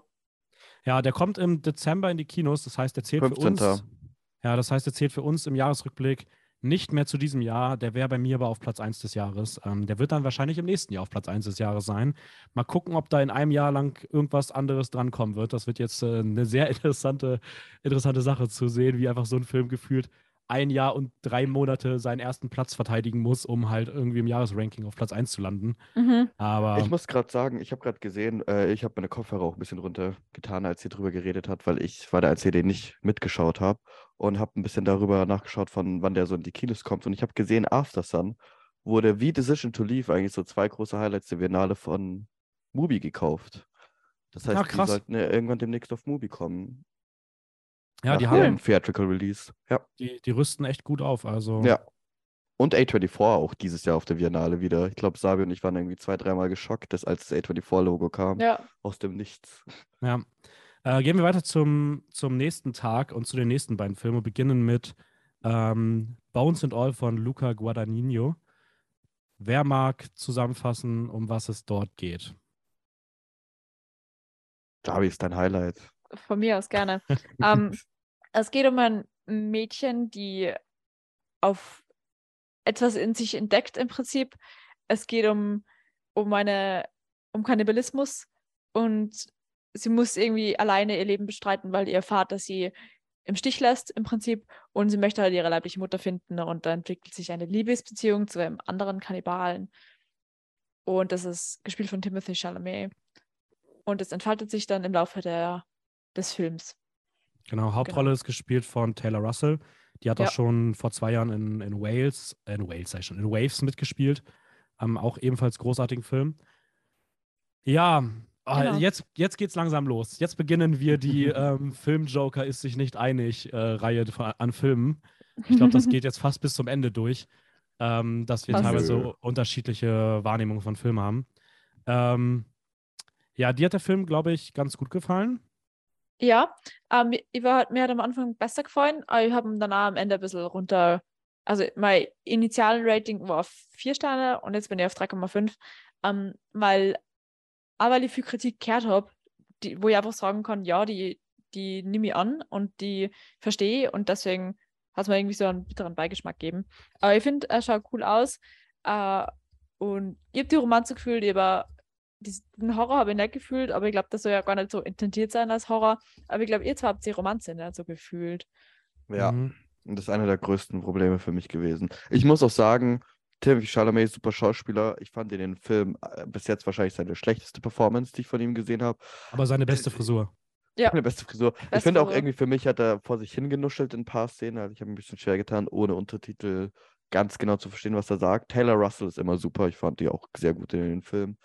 Ähm, ja, ich habe die Romanze zwischen den beiden gar nicht gespürt und den Horror auch nicht. Und das ist schon sehr interessant für einen Regisseur, der davor so einen Film gemacht hat wie Call Me By Your Name und Mhm. Suspiria. Also das ist Ja. schon sehr interessant. Ich habe beides nicht fühlen können. Ich fand ähm, den Schnitt teilweise extrem mutig und ähm, er, mir hat er gar nicht gefallen. Mir hat er voll gefallen. Ihr habt den richtig cool gefunden. Echt, mir war Ja. das zu, zu Ich extrem, zu manipulativ irgendwie. Also Weiß ich muss nicht. auch sagen, ich fand das inszenatorisch vielleicht den schwächsten Film von allen, die wir gesehen haben. Was? Was? Also mir hat das auch nicht zugesagt. Wow. Also die anderen Filme, es gab halt ein paar, die sind einfach so, die stechen gar nicht heraus so. Aber ich Mhm. finde halt, der ist so der, der mir wirklich negativ aufgefallen ist in der Art der Inszenierung. Weil ich auch den Schnitt, also ich fand den Schnitt furchtbar und viel Ja. schlimmer fand ich die Musik. Also die Musik hat mich, ich fand die Stücke schön, also die einzelnen Stücke An sich waren schön komponiert. Es ist, glaube ich, auch Trent Reznor, wenn ich mich nicht täusche, und der andere. Das sind so zwei, die äh, eigentlich sehr bekannt sind für ihre Scores, die auch die Ja, ganzen At- Fincher-Filme. Atticus, Atticus Ross. Genau, genau, die zwei. Und die haben auch die ganzen so Social Network-Filme und so gescored. Das sind großartige Scores und ich fand den hier auch sehr gut. Ähm, ich glaube, genau, was du sagen wolltest, gerade eben der Einsatz war ein bisschen. Ja, es war mir halt viel zu sehr auf, okay, die Szene ist jetzt in dem einen Moment schockierend und im nächsten Moment soll sie wieder romantisch sein und man löst das einfach, indem man einfach verschiedene Musikstücke ohne Übergänge einfach äh, über die jeweiligen Szenen klatscht. Auch viel zu laut, viel zu vordergründig. Ähm, ich fand den hinten raus unfassbar komisch kitschig.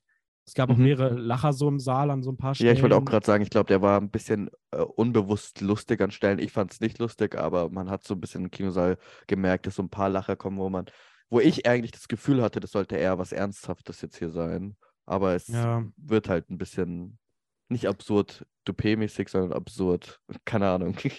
Ich hatte auch das Gefühl, dass der Film ein bisschen zu viel wollte. Also ich finde, dieser Genre-Mix hat nicht so gut funktioniert, wie er sich das, glaube ich, vorgestellt hat, weil diese Romanze irgendwie unfassbar spät überhaupt erst beginnt. Ja. Mhm. Dieser Horror-Vibe auch nur viel zu punktuell kommt. Diese Kannibalismus-Geschichte teilweise für, weiß ich, fast irgendwie mal eine Dreiviertelstunde komplett aus dem Film geschrieben ist.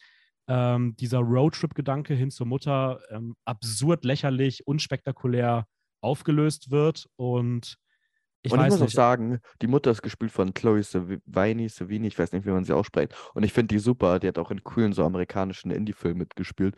Und hier fand ich auch die Performance der Mutter irgendwie. Äh, ich muss sagen, das hat mich so, als ich das gesehen habe, hat es mich direkt ein bisschen rausgezogen. Ja, ich weiß nicht. Ich glaube, umso kleiner die Rolle, umso weirder die Figur geschrieben ist oder umso komischer das Schauspiel. Aber ich muss sagen, Michael Also- Stuhlberg fand ich super. Ich bin ein großer Michael Stuhlberg-Fan, auch in Call Me By Your Name, da spielt er ja seinen Vater. Das ist für mich in Call Me By Your Name seine, ist die beste Szene mit ihm. Und äh, hier fand ich ihn auch sehr gut. Das ist halt eine sehr kleine, merkwürdige, Ja, gut, aber das, unnötige Mhm. Rolle auch. Mhm.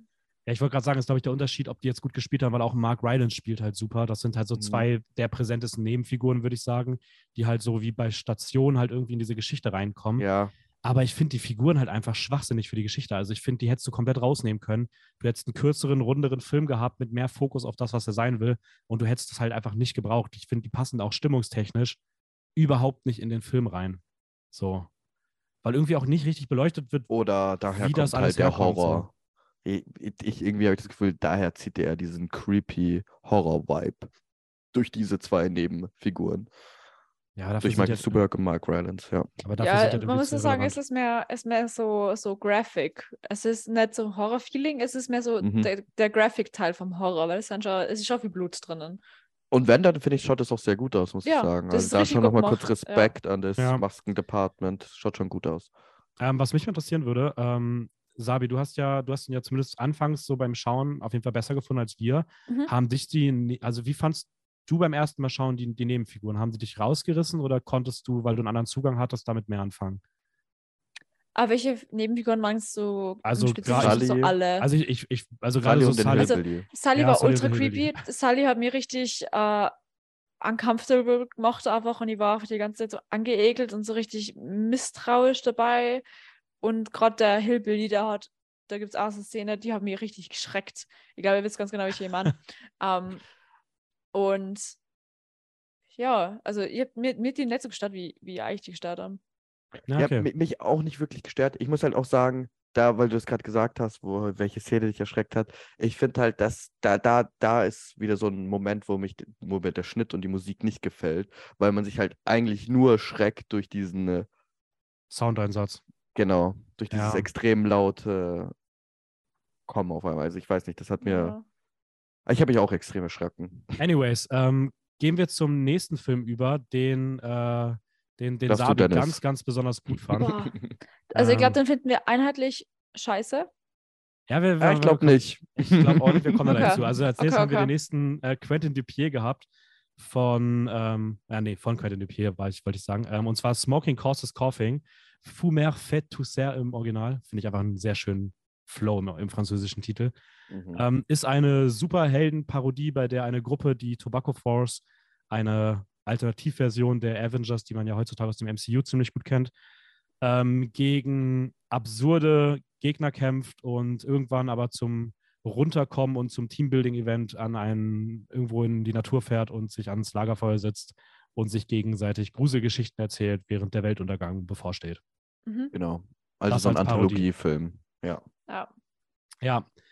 Ähm, okay, also erstmal das Kinoerlebnis war weird, weil der Saal einfach komplett ausgerastet ist. Ich hatte das Ja. Gefühl, ich bin irgendwo in den 30ern im Kino, wo einfach noch so Tomaten nach vorne geworfen werden und ähm, Oder wir sitzen in so einem, so einem Kabarett drinnen, weil es ist die ganze Zeit extrem laut geklatscht worden und extrem laut gerufen und ge gelacht worden. Also es war Wahnsinn.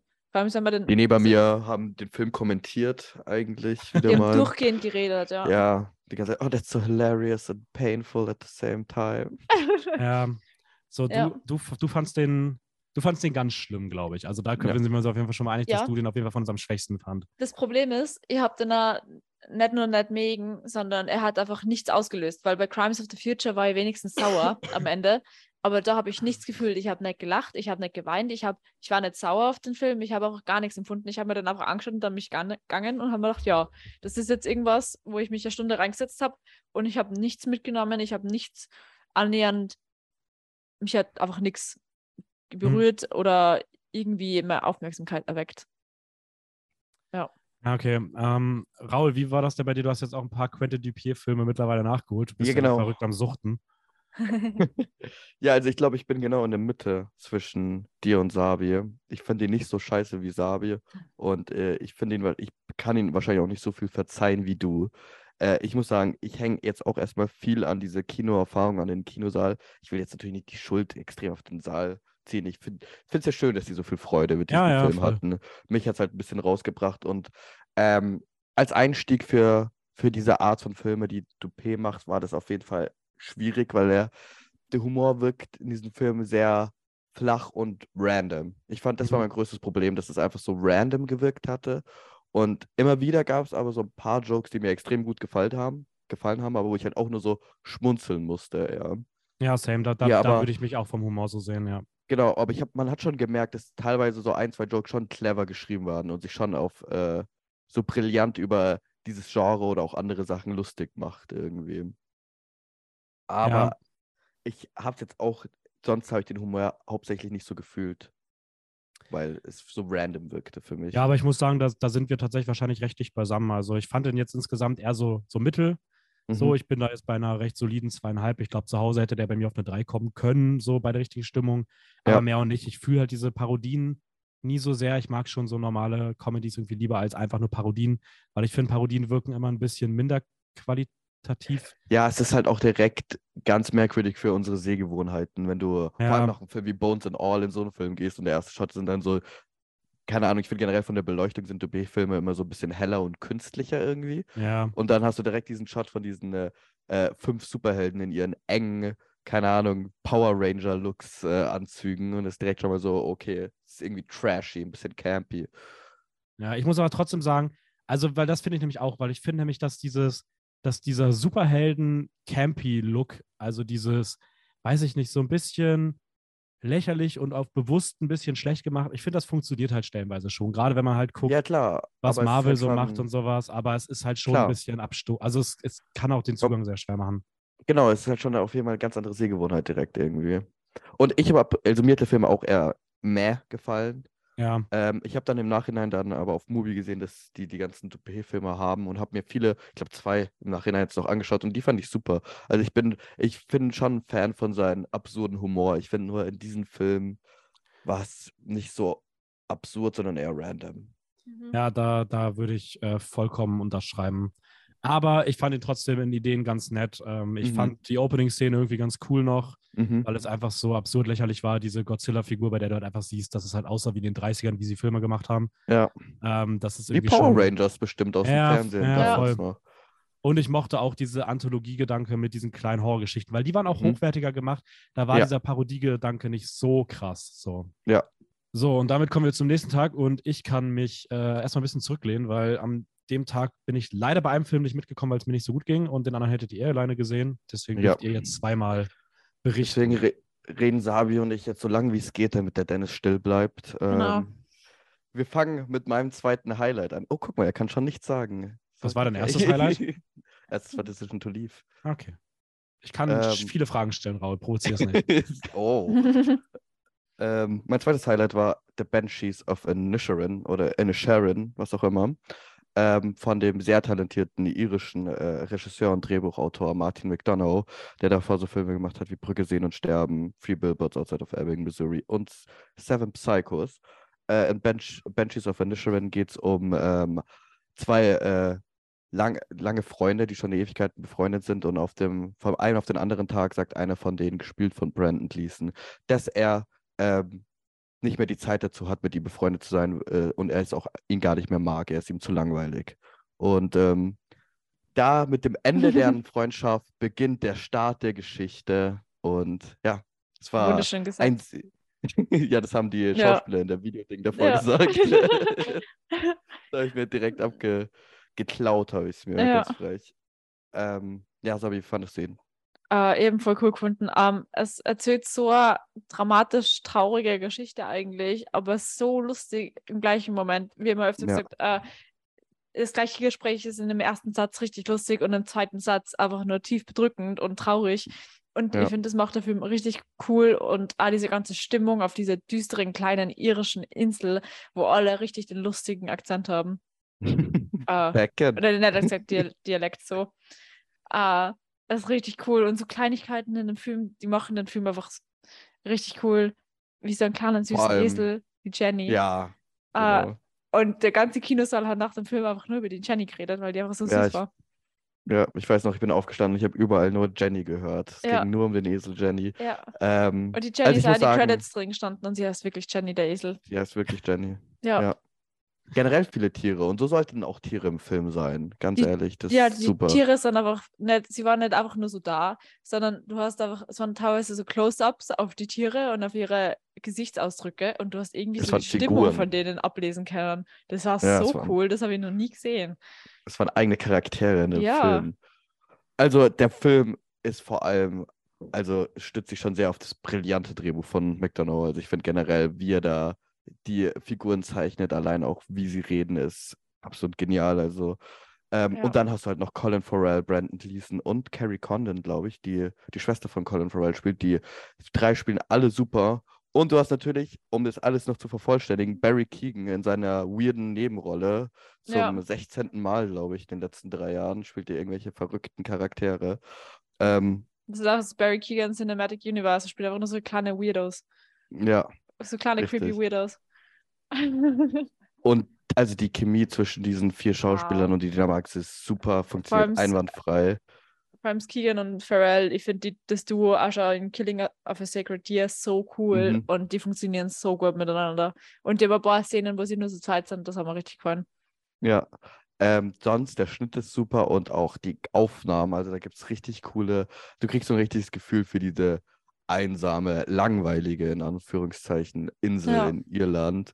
Ähm, du hast ganz viele so White Shots von Vogelperspektive auf diese Insel und die ist Mhm. mega schön. Die hat diese, diese Steinwände, ich weiß nicht, wie man das nennt. Das ist so, schaut richtig cool aus. Das sind so normale Feldwege und dann hast du so Steinwände irgendwie. Schaut richtig, richtig nice aus. Es spielt da zu, äh, s- ähm, 1923 und Mhm. äh, macht halt so voll die interessanten Themen auf, von wegen erstmal Freundschaft, dann was hinterlasst man eigentlich in der Welt, wie ist man in der Genau. Welt, was für, was für eine Rolle nimmt man ein, ist man, was für Person ist man eigentlich und dann so Flucht, also so Landflucht von, Mhm. von so einer Insel weg und macht halt richtig coole Themen auf.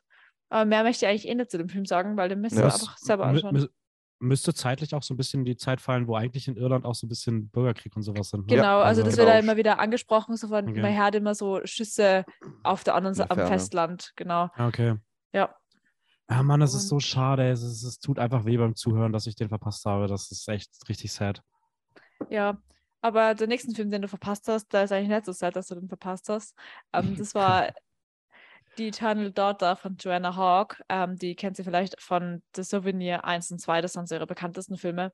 Und die Hauptrolle in dem Film, eine Doppelhauptrolle, spielt Tilda Swinton, was uns eigentlich so gecatcht hat, wie wir Programm ausgewählt haben. Und ist ein A24-Film. Und es war der erste Film, wo die Regie präsent war. Also die jo Joanna Hawke hat da kurzes Interview gegeben am Ende. Sabi Ja. und ich waren davon nicht, also wir uns beiden war das irgendwie nicht bewusst. Wir waren die ganze Zeit am Anfang schon so verwirrt. Warum werden da Fotos gemacht? Warum sind da irgendwelche Fotografen? Plötzlich Gewitterwesen waren. Wir waren Ja. geschockt. Also wir haben uns überhaupt nicht Einfach. vorbereitet auf das. Ein, einfach auf dem roten Teppich gewesen. Ja, Wahnsinn. Ja, ähm, ja und wie hat der Film dir so gefallen? Weil es geht immer, äh, genau, kurz, es geht immer um ein Mutter-Tochter-Gespann, die zu einem alten Haus fahren, wo die, in dem die Mutter aufgewachsen ist. Und die Tochter ist äh, Filmemacherin und möchte halt ein Drehbuch schreiben über ihre Mutter. Und es erzählt halt so diese Mutter-Tochter-Geschichte und die, die Beziehung zwischen denen und auch so, wie man äh, Gedanken und, und Erinnerungen verarbeitet in so einem, in so einem creepy Horror-House-Setting teilweise. Also, ich muss mal so sagen, ich habe nach dem Film, nachdem wir uns den angeschaut haben, oft gehört von der Regisseurin, auch Joanna Hawke und auch in anderen Kritiken, dass es so eine coole Ghost-Story, so eine kleine Ghost-Story sein soll. Und ähm, während dem Film war mir das zu keiner Sekunde bewusst und ich glaube, das sagt einiges über diesen Film aus. Ja, also ich habe das Emotionale nicht gefühlt und ich habe den Horror, also dieses Ghost Story, den Ghost Story Aspekt ähm, überhaupt nicht gefühlt. Für mich war es eher mehr Nicht mal gesehen. Also, ich Ja, habe es nicht mal gemerkt es war- oder bewusst davon. zwei, drei Einstellungen, die das irgendwie so erzählt haben, aber ich war einfach nur ähm, gelangweilt, muss ich ehrlich sagen. Ich habe, Ja, man merkt, schade. dass der Film sehr, sehr persönlich ist. Und wenn man da keinen Zugang dazu hat, dann ist es halt nicht so, äh, Ja. so super. Und man man mer- also die Joanna Hawke hat dann im Interview erzählt, dass sie dann den Film 2008 als Kurzgeschichte eigentlich geschrieben hat und von dem Mhm. aus das Drehbuch gemacht hat. Und ich finde, man merkt, dass es 2008 ist. Es ist so dieses Early 2000er Filmsetting kommt mir vor, so vom, vom Mindset, so was so für Filme in der Zeit rauskommen sind. Aber ich möchte nicht zu viel vorwegnehmen. Aber Ja. du, du sagst das, du sagst schon richtig, es ist sehr ein persönlicher Film und das merkt man auch, das hat sie auch danach Mhm. im Nachhinein drüber geredet. Also, dass, dass es irgendwie auch so ein Film war für ihre Mutter, die ja im, leider im Prozess des Films, ähm, im Schnitt, glaube ich, in der Post-Production dann verstorben ist. Mhm. Ähm, ich muss halt auch sagen, ich fand ihn halt relativ, nicht relativ, ich fand ihn langweilig. Ich muss aber gestehen, es ist für mich ähm, eine der schönsten Kameraarbeiten, aber das ist auch eine sehr subjektive Meinung von mir. Ich stehe genau auf diese Art von ähm, Kamera in Filmen, so sehr enge ähm, Shots mit sehr viel Treppen Mhm. irgendwie. Ja, Irgendwie taugt mir das. Auch die ganzen Vogelperspektiven-Shots in den Filmen waren sehr cool genutzt. Ähm, auch die Rezeptionistin, also der äh, eigentliche Nebencharakteren, der einzige Charakter so gefühlt neben Tilda Swinton war auch super und hat Man auch so ein muss, bisschen da- Schwung reingebracht. Man muss auch dazu sagen, das äh, war sehr cool, äh, die Joanna Hawk, wo halt irgendwelche Personen, die halt in dem, in dem Ort, wo sie gedreht haben, in diesem Haus, irgendwie eine Rolle spielen in dem Film. Und diese Rezeptionistin, die coolste Rolle in dem ganzen Film hat, ist einfach aus dem Ort und ist keine Schauspielerin. Und du merkst Ja. es ihr nicht an. Die spielt so die coole Rolle und sie spielt das so Ja. cool und so souverän. Und es war so das kleine Highlight von mir in dem Film, abgesehen von dem Hund. Ähm, aber man, ich muss sagen, wenn wir bei Schauspiel sind, ich finde, das war auch wieder eine schwache Rolle von Tilda Swinton. Sie hat jetzt cool gespielt, aber ich habe keinen emotionalen Zugang dazu gehabt. Und Tilda Swinton kennt man eigentlich aus so ikonische Rollen, die immer so richtig coole Charaktere sind. Ihr kennt sie so aus Narnia als diese richtig badass, scary Eiskönigin. Und da hat sie mir halt jetzt in dem Film nicht so umgehauen. Ja. Ja, Ist schon krass, wenn so ein Film, bei dem es anscheinend ja wirklich auch so um Schauspiel geht, die Rolle weniger im Kopf bleibt als in Narnia.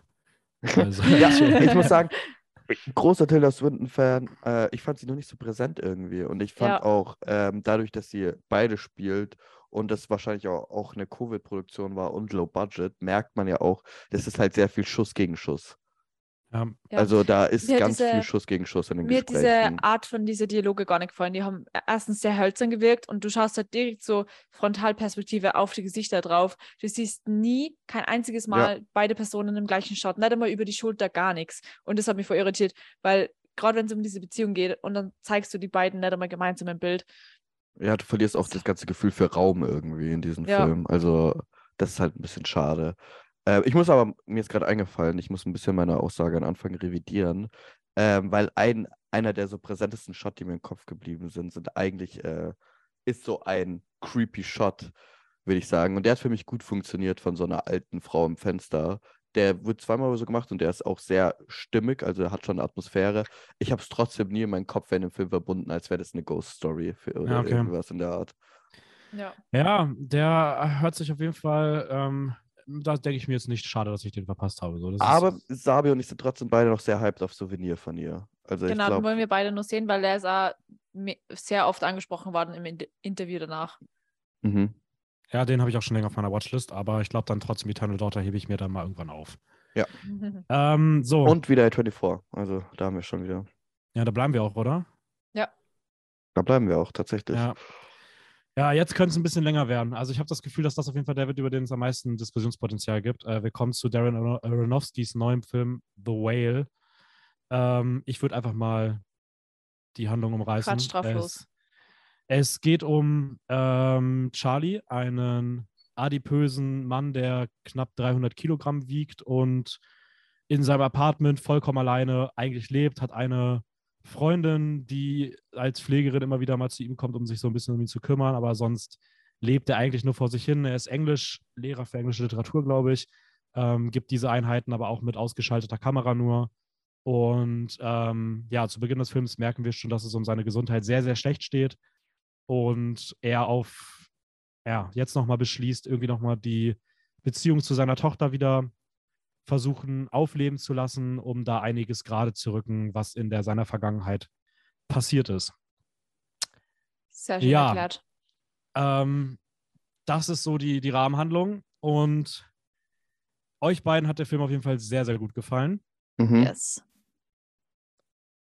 Dir Wollt nicht so. Ja, ich, ich weiß nicht, wie man jetzt am besten einsteigt. Also wollt ihr erstmal irgendwie kurz, kurz was dazu sagen, warum Ja. euch der Film gut gefallen hat? Und Also ich fange mal an, krasse Handlung, äh, krasse, es ist passiert auf einem Theaterstück. Ähm, Mhm. Und es gibt halt dieses Kammerspiel-Element sehr gut wieder und ich finde das Schauspiel krass. Äh, ich habe die Sadie Sink, äh, die Tochter, bekannt aus Stranger Things, nicht so gefühlt. Also ich finde, sie hat auch schon so eine Charakterrolle gekriegt. Sie spielt immer so, so ein rebelliöses, äh, wütendes Teen Girl, die halt eigentlich doch einen weichen Kern hat. Und das, das hat mich, das habe hab ich nicht so gefühlt bei ihr. Dafür Brandon Fraser, wow, der war crazy. Und Ja, wieder, wow. wieder Hong Chao, die die Pflegerin Mhm. gespielt hat. Richtig crazy. Und ah, man muss ganz ehrlich das Prothesenteam herausnehmen, weil die haben so einen krassen Job geleistet. Also, die, also das, der, dieser Fettsuit und diese Prothesen, die er gehabt hat, die waren richtig krass und richtig gut. Und hat er ein paar coole Shots dabei gehabt und mir hat er einfach emotional so berührt. Ich habe auch mehrere Male während des Films schon, ich glaube, nach der Viertelstunde das erste Mal schon zum Heulen angefangen und am Ende Mhm. dann wieder richtig, richtig verheult aus dem Kino rausgegangen. Du auch, oder? Ich auf jeden Ja. Fall, ja. Ich habe, glaube ich, nach zehn Minuten zum ersten Mal geweint. Also Ja. bei mir heißt Weinen äh, während dem Film ist eigentlich nur Tränen über den ganzen Gesicht laufen. Nach dem Film musste ich dann schon ein bisschen schluchzen und schniefen. Aber ja, ich muss schon drei, vier Mal hatte ich schon sehr viele Tränenflecken auf meinen grünen Pulli. ja, Dennis, möchtest du mal deinen Beef äh, raushauen? Ja, also ich, ich, du. muss, ich muss Ich sagen, will- bei mir ist der Film wirklich. Okay, du wolltest noch was sagen, Raul? Nee, nee, ich, ich schaue gerade nur nebenbei äh, den Namen von den Prothesentypen her, damit man Okay. den. Äh, Ähm, also ich muss sagen, bei mir ist der Film wirklich von Minute zu Minute schlechter geworden. Ich bin mittlerweile auch, ich habe auch damit, also Raul und ich haben gestern, glaube ich, nach Showing Up irgendwie oder vor und nach Showing Up bestimmt noch eine Stunde über The Whale hitzig über Showing Up. diskutiert. Ja, haben noch hitzig diskutiert. Das heißt, ähm, ja, wir haben uns da schon ein bisschen ausgetauscht, aber auch einfach, weil man jetzt hier keine Stunde über den Film reden kann. Ähm, ja, ich bin nicht begeistert. Ich finde es auch krass, wie unproblematisch der Film teilweise wahrgenommen wird. Also, wenn ich mir überlege, dass der Film würde ein anderes Thema abbilden, was jetzt nicht irgendwie ähm, Übergewicht, Fettleibigkeit in dem Sinne wäre, sondern halt irgendeins, was sozial schon mehr diskutiert wird. Da würden die Leute auf die Barrikaden gehen, aber hier ist es irgendwie so, eine, so ein Randproblem und da ist es halt okay, wenn man halt sehr offensive ist. Ich habe auch gerade mal ein bisschen durch Reviews ges äh, gescrollt und habe mehrfach das Wort äh, Fettphobia gehört. mhm. Ähm, und ich weiß nicht, also ich, mich stören mehrere Sachen. Ich finde, die Handlung ist okay. Also ich finde die Handlung cool so und die hat Potenzial. Ich finde sie aber jetzt auch nicht herausragend. Das ist halt ähnlich wie das, was er auch schon bei The Wrestler gemacht hat. Nur ich finde, da hat er es halt besser gemacht, weil der Fokus halt mehr auf den Figuren lag, auf den Beziehungen lag. Und hier ist es halt eher so ein bisschen, es wirkt für mich ein bisschen nach so einem Oscar-Bait-Movie, also ähm, sehr, sehr auf Emotionen geschrieben, gerade auch durch einen sehr vordergründigen Musikeinsatz. Hier nochmal ein bisschen Tür auf, damit Sonnenlicht strahlt und sowas, ähm, damit auch die Tränen nochmal ein bisschen mehr glänzen. Und das ist natürlich irgendwie emotional und das ist auch stark gespielt. Ich fand, dass das Schauspiel außerhalb von Brandon Fraser und Hong Shao, der Rest war eher so mittel, muss ich Mhm. ehrlicherweise sagen, zumindest für mich. Äh, was, mir wirklich, recht. was mich aber wirklich krass stört, sind, wie er gewisse Themen aufbringt. Ähm, das ist jetzt schwer in der Kürze zusammenzufassen, aber ich finde es nicht cool, wie er das Thema Übergewicht und dieses gesundheitliche Problem, was halt hier bei der Hauptperson auch vorherrscht, wie er das halt framed. Ähm, wie er mit der Kamera das teilweise ausbeutet, wie auch die Musik jede kleine Bewegung, obwohl es gerade nichts Besonderes ist, einfach so darstellt als ähm, Spektakel. Also es hat mich sehr an diese typische Hollywood-Art erinnert, auf, keine Ahnung, Themen wie Kriegsfilme zu gucken. Und hier ist es halt jetzt kein Kriegsfilm, sondern es wird halt sich daran ergötzt, wie dieser Mann halt sich bewegt und ähm, vor sich hin lebt. Ich habe auch nicht das Gefühl, dass sonderlich viel Respekt vor Menschen besteht, die das haben. Ich meine, allein der Titel The Whale ist irgendwie, finde ich, schon eine Diskriminierung in sich, weil es einfach vorm Film dir schon mitgibt, was du für eine Position gegenüber dieser Figur einnimmst. Klar behandelt er gewisses, auf eine gewisse Art und Weise diese Wahlthematik auch im Film noch auf einer anderen Ebene, aber das kommt halt erst, wenn du dich ganz viel damit auseinandersetzt und trotzdem ist halt dieses Framing der Figur dabei, dass du einfach eine dicke Person als Wahl bezeichnest. Und ich finde das einfach ein unfassbares Unding. Und ich stelle mir halt vor, wenn es andere Filme geben würde, die sich haben, um schwarze Personen drehen, um, ähm, um, um Frauen in Hauptrollen drehen, um SexarbeiterInnen drehen, wie es ja auch ähm, beispielsweise bei Sean Baker der Fall ist. Und der Filmtitel dort halt schon irgendwie einfach Beleidigungen für diese Person hätte. Ähm, ich finde, das ist einfach ein No-Go. Und ähm, hinzu kommt halt noch so eine ganz komisch geframte Homosexualität, über das hatten wir gestern auch schon ein bisschen geredet, dass er das halt in jedem Aspekt des Films als negativen Punkt nimmt und das auch nie irgendwie anders nochmal behandelt. Das finde ich Und das- Da muss ich widersprechen. Ich finde, Also dass, ich- er, dass er das nicht nur negativ behandelt. Okay. Wo behandelt er es positiv? Äh, sie sagen viel Sachen darüber, es waren die schönsten Jahre des Lebens, aber ich möchte da zu viel vorwegnehmen, weil ich finde, das geht dann Ja, zu sehr auf den Plot, der dann. Ja, okay, können, können wir gerne, also kann man, kann man bestimmt drüber diskutieren. Ich Ja. muss, ich, wir haben Ganz da kurz, gestern, ja, Fun Fact, ich habe mich nochmal angeschaut. Samuel D. Hunter, der Autor, ähm, hat so ein bisschen die Geschichte auf sich selbst basiert. Und deswegen, ähm, muss ich halt auch immer sagen, ich bin halt komplett anderer Meinung, aber es sind einfach zwei verschiedene Wahrnehmungen und Perspektiven, wie wir diesen Film gesehen haben. Weil für mich war es nicht unbedingt, und das ist jetzt auch mal eine viel größere Diskussion als Film, als Repräsentationsmittel. Ähm, für mich ist aber The Whale eine kleine Geschichte über einen kleinen, kleinen Menschen, in Anführungszeichen, ne? ähm, und versucht nicht irgendwie als Thema Fettleibigkeit oder Homosexualität in den Kern zu stellen, sondern, wie ich auch gestern schon gesagt habe, eher Scham, ähm, Selbstleid, Selbst ähm, Harm, Self-Harm, wie auch immer. Und keine Ahnung, das ist für mich eher so der Mittelpunkt. Und was ich worauf hinaus wollte, ist Samuel D. Hunter, der Autor, hat es so ein bisschen auf sich basiert, ist selber als äh, homosexuelle Junge kirchlich aufgewachsen und hat von der Kirche halt die ganze Zeit bekommen, äh, gehört bekommen, er muss in die, kommt in die Hölle und so weiter. Uh, und hat sich selber auch ein bisschen, ähm, er hat es genannt, glaube ich, ich paraphrase hier ein bisschen, uh, self-medicated with food. Also man, es ist aber, schon anscheinend auch ein sehr persönlicher Film für ihn. Aber hat er den, den, das Drehbuch für den Film geschrieben oder fürs Theater? Ja, beides. Beides? Beides. Ja, keine Ahnung, vielleicht, vielleicht ist es auch bei mir eher die, die Art, wie Aronofsky es inszeniert, die mich halt stört. Also ich ja, habe ja, glaub, wir haben ja auch gestern schon darüber geredet, dass es vielleicht eher so ein Sammelsurium aus Aspekten ist und ich kann auch verstehen, dass man das so nicht sieht.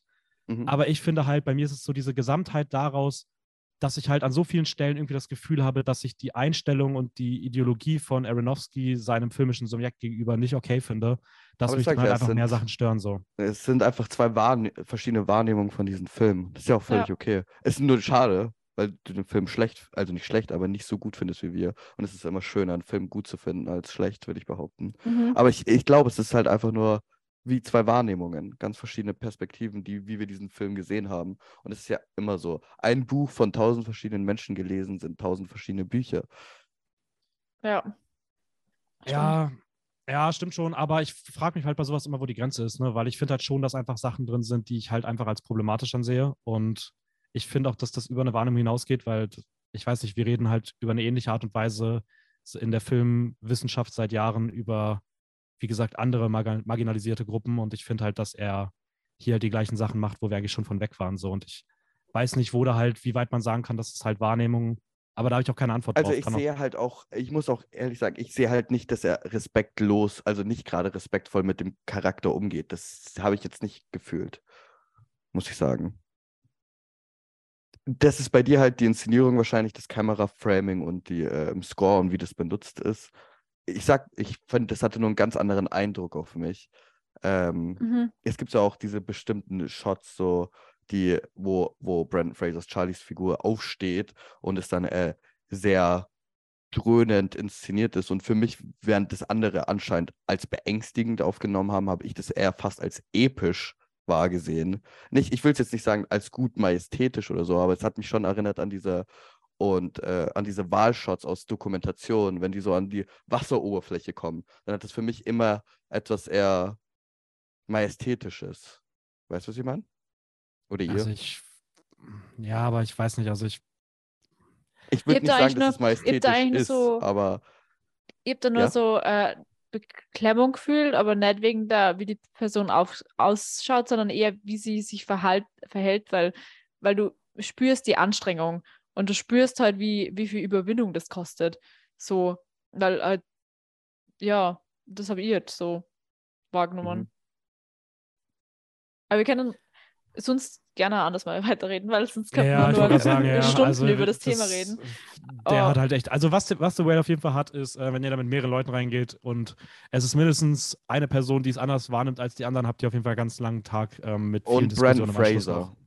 Ja, Brandon Fraser. Weil der ja. ist egal, glaube ich, wie man den Film wahrnimmt. Der ist super. Ich habe noch nie was gegen Brandon Fraser bis jetzt gehört. Ich habe viele ja. schlechte Reviews zu diesem Film gelesen und noch nichts Schlechtes gegen Brandon Fraser. Yes. Ja. So, dann rappen wir es mit den letzten beiden Filmen ab, die, glaube ich, ein bisschen schneller gehen. Ähm, ja. Wer mag Flux Gourmet machen? Uh, ich kann gerne über Flux Gourmet reden. Das war nämlich ein sehr essensintensiver Abend, muss man sagen. Weil in Flux Gourmet geht es um, um ein Essenskollektiv, ein Künstlerkollektiv, die in einem Haus äh, eine Residence kriegen, also so einen Aufenthalt, wo sie ihre Kunst ausstellen dürfen.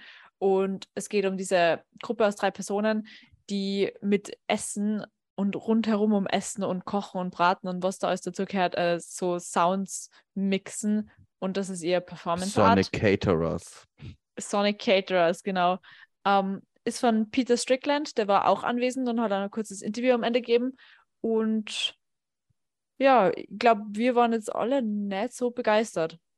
Ja, äh, wir waren, fanden bei alle das Gespräch von dem Regisseur cooler als den Film an sich. Ich muss Ja. auch sagen, als der Regisseur angefangen hat, über die Themen in diesem Film zu reden, war ich so, ah, okay, also das, Ja. darum ging es also. Es geht, es geht viel über, es gibt zwei so Handlungsstränge irgendwie. Einerseits dieses Künstlerkollektiv und andererseits äh, einen Journalisten, der das Ganze aufzeichnen soll, der mit körperlichen Problemen kämpft und die ganze Zeit äh, Flatulenzen hat. Äh, und das sehr, sehr bedrückend ist. Und er möchte es halt als Brite und er möchte es irgendwie in diesen Diskurs reinbringen und äh, schauen, dass die Menschheit gerade äh, er hat es ja im britischen Kontext gesagt, irgendwie, dass die Briten mehr drüber reden und sich nicht so schamvoll fühlen, über körperliche Probleme zu reden und Und ich finde gesundheitliche das Thema, Probleme. ich finde das Thema eigentlich sehr interessant, dass du auch als Hauptfigur sehr mutig eigentlich diese Verstopfung gibst als Thema. Und ähm, er hat ja auch gesagt, dass er das so machen will, als nicht so, dass es komisch ist, dass wir in unserer Gesellschaft drüber lachen, wenn Leute irgendwie all- allergisch auf Essen reagieren in Filmen und Serien und dass das ja eigentlich nicht so witzig ist. Äh, ironischerweise haben aber während den Filmen nur Leute gelacht, immer bei diesen Verstopfungswitzen. Also Mhm. ich weiß nicht, ob das so gut geklappt hat. Ich habe schon gemerkt, dass er, es hat bei mir auch ein bisschen gebraucht, aber ich würde sagen, nach so einer halben, dreiviertel Stunde habe ich schon verstanden, dass dieses, dieses Verstopfungsthema bei der Hauptperson schon eher ein ernst zu behandelndes Thema war irgendwie. Ja, man muss auch sagen, wenn man das erst nach einer Dreiviertelstunde merkt, ist so die Aufmerksam Aufmerksamkeit komplett weg gewesen. Also bei mir war das auf jeden Mhm. Fall so. Ich habe den Film langweilig gefunden, er hat sie gezogen. Er hat nicht, es ist nichts rausgestochen, hat cool ausgeschaut, aber ich glaube, das war halt auch irgendwie produktionsmäßig bedingt, weil sie haben den Film in 14 Tagen gedreht, also zwei Wochen. Ähm, was man irgendwo merkt, also er fühlt sich teilweise ein bisschen gehetzt an. Man merkt das schon sehr. Aber Also, ich fand, ich fand trotzdem die Ästhetik cool. Also ich finde schon, kameratechnisch haben die da schon coole Sachen gemacht. Ja, aber auch nur punktuell, also auch Farben. nur in gewissen Szenen. Ja, ja, ich mochte auch das Kostümdesign zum Beispiel und diese wiederholenden Szenen. Also ich weiß nicht, da gab es schon äh, Sachen, die, irgendwie- also Departments, die schon eine gute Sache abgeliefert haben. Ja, ich finde, man hat halt sehr stark gemerkt, welche Szenen sie auch in sehr wenigen Takes gedreht haben und für welche sie mehr Zeit hatten. Ähm, Mhm. Weil ich glaube zum Beispiel, dass diese, Interv diese ganzen Interviews, die reingeschrieben waren, das waren wahrscheinlich irgendwie First oder Second Tries. Ähm, Mhm.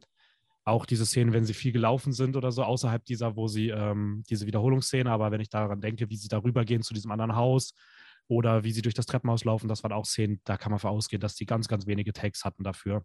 Ja. Ähm, viel mit improvisierten Dialogen oder zumindest nicht gerade emotional gesprochenen Dialogen. Ja, ich weiß nicht, ich fand den Film jetzt nicht besonders gut. Also war auf jeden Fall für mich der schwächste Film ähm, auf der Biennale. Mhm. Ich, für mich nicht, glaube ich. Tatsächlich nicht. Ich habe so eine untere Reihe an schlechten oder an Filmen, die mir nicht so gefallen haben. Ja, können wir am Ende nochmal kurz zusammenfassen. Ähm, ja, gehen wir rüber zum letzten. Mhm. Gerne. Okay, wir haben dann noch leider ohne Sabi, die spontan Ja. weg musste, dann den Biennale-Abschluss mit äh, Showing abgehabt, nachdem ich auch Return to Soul leider ausfallen lassen musste. Ähm, den neuen Dennis, Film von Kelly. Reichert. Ich darf. Du darfst. Du darfst. Okay, es äh, geht um eine Künstlerin und zwar heißt sie, wie hieß sie? Ich finde es immer schön, heißt ähm, Lizzie. Ja, es geht um Lizzie, eine Künstlerin, die so, ich weiß gar nicht, wie man das nennt, aber Figuren, Skulpturen. Skulp Mini-Skulpturen, Töpfer, ne, Töpfer ist glaube ich nicht das Richtige, aber mode- modelliert und brennt und ähm, dann be bemalt und eine Ausstellung hat. Und es sind die letzten Tage vor der Ausstellung. Sie ist in, in extrem viel Stress. Sie kommt nicht wirklich dazu, daran fertig zu arbeiten. Ähm, und dann passieren noch mehrere Sachen. Unter anderem muss sie sich um einen, um einen Vogel kümmern, der Taube. das, äh, eine, Entschuldigung, eine Taube kümmern. Ähm, und ähm, ja, es ist ein sehr ruhiger Film, sehr runtergebrochener Film, der typisch für Kelly Reichardt eher so ein bisschen naturalistisch und meditativ ist. Die Musik ist irgendwie gefühlt permanent eine Harfe oder eine Flöte, ähm, was irgendwie cool ist. Es war mega cool. Ich fand es sehr schön. Also der Score war einer der Stärken für mich. Diese, das war sehr meditativ. Das hast gut Ja. gesagt. Das, das Aber cool. Ich Hier mit persönlich Annette fand- auch. Das äh, Hongshao äh, Biennale Cinematic Universe. Das ist der Ja. dritte Film. Und damit letzter, in dem sie dabei war. auch wieder eine sehr coole, sehr, sehr starke Schauspiel von ihr. Ja, Ah. voll. Und ich habe gerade gesehen, im Cast war auch André 3000 dabei, gell? Das ist der von Outcast. André 3000, der 3000-fache André, krass. Kennst du nicht Ähm, Outcast? Nee. Ähm, What? Sabi, Ja, du kennst leid. Outcast, oder? Na, ja, Raul. Okay, also nach der Podcast-Folge sage ich, euch ein Lied von Outcast und wenn ihr das nicht kennt, dann belegt ihr euch selbst. Okay, das darfst du gerne machen. Alle anderen dürfen jetzt selber googeln. Ähm, ich muss sagen, ich fand den Film ein bisschen nicht direkt langweilig, aber ich bin nicht in also die Stimmung gekommen. Outcast, die Band. Ja, sicher kenne ich Outcast. sicher, Ja, du kennst sagen, die haben Mrs. Jackson Miss und, Jackson. und Ah. Hey Ja gemacht. Ach, das ist eine Band. Ich dachte, du meinst den Ja. Film. Ich machte mal irgendeinen Film, ja. Oder Ja, Nein, ich ja. habe gesagt, Andre Kann man das, 3000 aus kann man das so Outcast. schlecht beschreiben? Ja, Wahnsinn. wirklich Ja, mal. irgendwie war, ich dachte, das wäre irgendwie Common Knowledge so, aber. Buh. ähm, anyways, ähm, also ich muss sagen, ich fand den Film nicht direkt langweilig, aber ich bin nicht so richtig in die Stimmung gekommen, weil wir hatten auch wieder einen sehr schwierigen Saal. Ähm, eine Person vor uns, die irgendwie am Anfang so krass auffällig war, dass Raul und ich, glaube ich, beide gedacht haben, dass wir, wenn das noch drei Minuten länger geht, wirklich gehen werden. Mhm. Ähm, das hat dann trotzdem, auch wenn es danach okay war, dafür gesorgt, dass ich die ganzen ersten 20 Minuten mich nur darauf konzentriert habe, wie sehr diese Person mich wohl stören wird und ob, wie ich dann am besten reagiere und mich Ja. nicht auf den Film konzentrieren konnte. Dadurch war halt der ganze Zugang weg und danach ist ein bisschen vor sich hingedümpelt. Ich fand den teilweise witzig geschrieben. Ich mochte die Nebenhandlung rund um die Taube. Ich fand das Künstlerding, hatte ein paar schöne Shots, aber ja, jetzt auch nichts Besonderes. Also ich muss sagen, technisch fand ich den super. Ich fand Michelle Williams und Hong Shao her herausragend, auch wenn ich deren Charaktere nicht so gefühlt habe, aber schauspielerisch fand ich die super. Ich fand auch die Kameraarbeit sehr cool. Ähm, und wie gesagt, der Score ist sehr, sehr meditativ, sehr ruhig und entspannt, aber ich konnte mich nicht für die Handlungen interessieren, für keine von denen. Ich konnte mich einfach nicht irgendwie darauf aufreißen, mich in irgendeiner Weise dafür zu interessieren. Und das ist schade, weil ähm, ich habe auch gemerkt, so diese Tauben-Storyline, die hat so diesen Funken Humor, der auch so ein bisschen mehr dich involved irgendwie, also ein bisschen mehr immersiv in diese Story bringt, aber es hat auch gar nicht geklickt mit mir, leider. Ja. Leider. Ist trotzdem genauso wie bei fast allen schlechten Filmen, wie Dupé und Strickland von äh, Flux Gourmet und jetzt Reichert äh, Ding. Es waren alles äh, die ersten Filme, die ich von diesen Regisseuren gesehen habe oder Regisseurinnen, ähm, die mich auch eher gelangweilt oder schwach fand. Und ich werde trotzdem von all denen weitere Filme schauen, weil die mich trotzdem sehr interessieren. Also Strickland interessiert mich immer noch und auch Kelly Reichert interessiert mich sehr. Okay. Ja, sehr schön. Das, also ich finde auch das, was ihr schwächster Film, also ich glaube, die anderen finde ich deutlich besser.